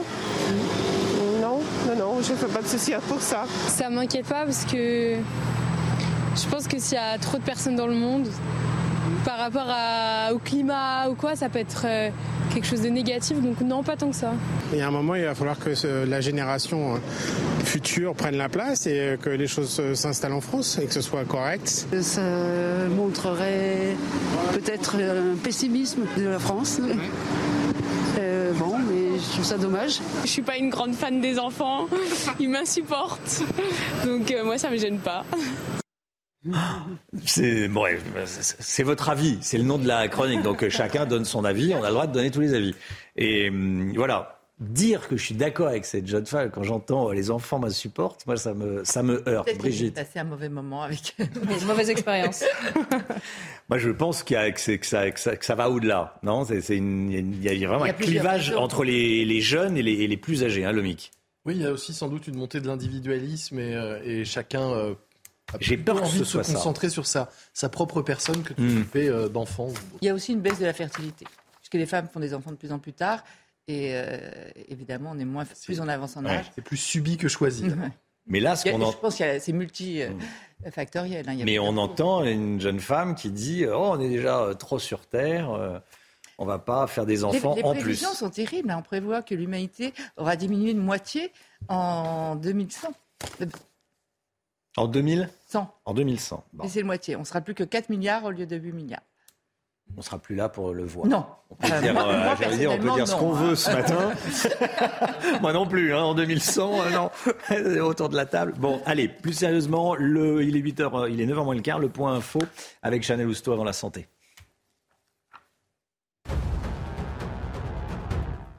À 118 ans, la doyenne de l'humanité, Sœur André, décédée. Connue pour son humour, ses anecdotes et le goût des autres, Sœur André a gardé toute sa tête jusqu'à la fin de sa vie. Elle est née en 1904 à Alès, dans le Gard, et elle a travaillé jusqu'à l'âge de 108 ans. Elle disait d'ailleurs que c'est le travail qui l'a fait vivre si longtemps. Une marche au flambeau contre la réforme des retraites à Marseille. Hier soir, près de 500 personnes ont défilé sur la Canebière répondant à un appel de la CGT. Objectif, donner le ton pour la journée de mobilisation de demain et motiver les troupes. La marche s'est achevée sur le Vieux-Port où des feux de joie ont été allumés. Et puis cette information de la matinée, Raphaël Nadal éliminé de l'Open d'Australie. Le tenant en titre est sorti de la compétition au deuxième tour, blessé à la hanche. Il a été battu par l'Américain Mackenzie McDonald 6-4, 6-4, 7-5. Une défaite lourde de conséquences pour l'Espagnol de 36 ans qui sortira du top 5 mondial à l'issue du tournoi.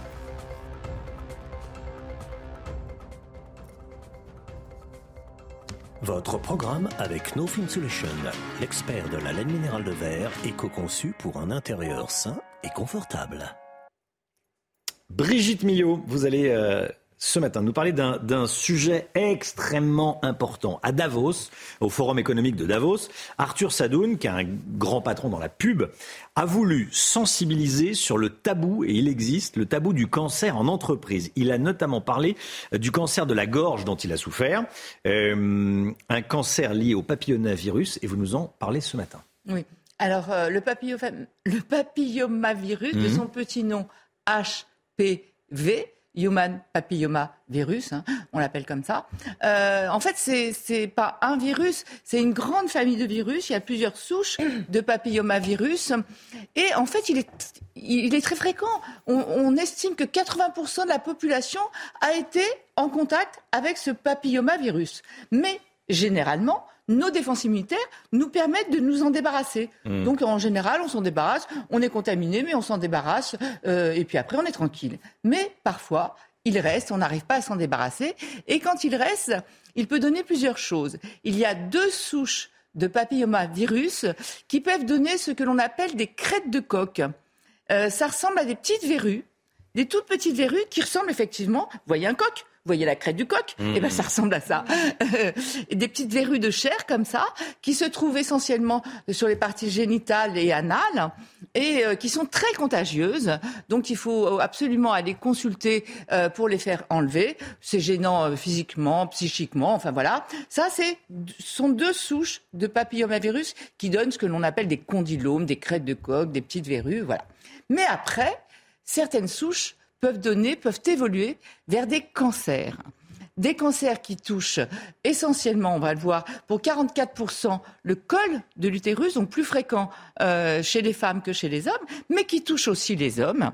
24% euh, au niveau de l'anus, 22% au niveau de l'oropharynx, toute la sphère aérodigestive, ce dont a souffert euh, Arthur Sadoun, c'était au niveau de la gorge. Alors lui, c'était donc un cancer lié au papillomavirus de la gorge et il s'en est aperçu en touchant un ganglion. Vous savez, hier on a parlé des on ganglions. A parlé des ganglions un ganglion un peu dur au niveau de la gorge. Euh, donc voilà. Après, je les ai pas tous mis. Il y a aussi le hmm. pénis, la vulve, le vagin, enfin tout ce qui est. Hmm. Donc euh, euh, c'est une des maladies sexuellement transmissibles les plus fréquentes. Mais quand je dis sexuellement transmissibles, c'est euh, par voie orale, par voie vaginale, par voie anale, et c'est aussi simplement au, contact, au toucher, de simples caresses aussi. C'est très contagieux euh, ce papillomavirus. Hein. Et euh, donc l'idée de M. Sadoun, c'est de sensibiliser effectivement au tabou du cancer en entreprise, mais aussi de faire connaître ce papillomavirus, parce qu'en fait, il existe un vaccin et en France, on est très en retard sur ce vaccin. Il y a d'autres pays qui le font, qui vaccinent les petits garçons et les petites filles avant leur entrée dans la vie sexuelle depuis longtemps. Nous, en France, c'est recommandé chez les jeunes filles de 11 à 14 ans depuis 2007 et c'est recommandé chez les garçons que depuis janvier 2021. Recommandé. Hein. Euh, Il y a un an. Oui. Voilà. Et, et, donc c'est fou parce que si vous vaccinez que les, que les filles, bah, et ça va continuer à circuler avec les garçons. Enfin, je veux dire, c'est quand même un peu une aberration. Donc l'idée de sensibiliser à cette vaccination, on peut la faire, je vous le disais, de 11 à 14 ans deux injections de vaccin euh, à 6 mois, entre 6 et 12 mois d'écart entre les deux. Si on le fait un petit peu plus tard, là, il faudra trois injections et pas deux, de 15 à 19 ans. Euh, ce vaccin ne protège pas non plus à 100%, mais il limite considérablement euh, la circulation du virus et donc considérablement le nombre de cancers chaque année. Mais surtout, il faut quand même continuer à se faire dépister. Et ça aussi, en France, on n'en parle pas assez. Mais les jeunes filles euh, de 25 à 30 ans doivent se faire faire un frottis de dépistage, parce que on peut dépister des lésions précancéreuses, notamment au niveau du col de l'utérus, et, là on peut simplement avec euh, peut-être un petit peu de laser ou quoi euh, s'en débarrasser. Alors que si on laisse évoluer, ça peut entraîner des dégâts terribles. Donc importance du dépistage par un frottis chez les jeunes filles et évidemment euh, la vaccination. Donc en gros, c'est faites-vous vacciner et faites-vous dépister. Votre programme avec No Solution, l'expert de la laine minérale de verre, éco-conçu pour un intérieur sain et confortable. 9h10, merci d'avoir démarré cette journée avec nous. Demain, évidemment, euh, j'allais dire spéciale grève. Hein. Demain, on va parler euh, de cette journée de mobilisation contre la réforme des retraites. Que vous alliez manifester ou pas, que vous soyez embarrassé, euh, embêté par les perturbations, on en parlera, on sera à vos côtés. demain, dans un instant, c'est l'heure des pros avec Pascal Pro et ses invités. Si vous voulez retrouver les meilleurs moments de la matinale, c'est sur cnews.fr. Vous connaissez l'adresse. Belle journée à vous, à demain. Tout de suite, Pascal Pro dans l'heure des pros.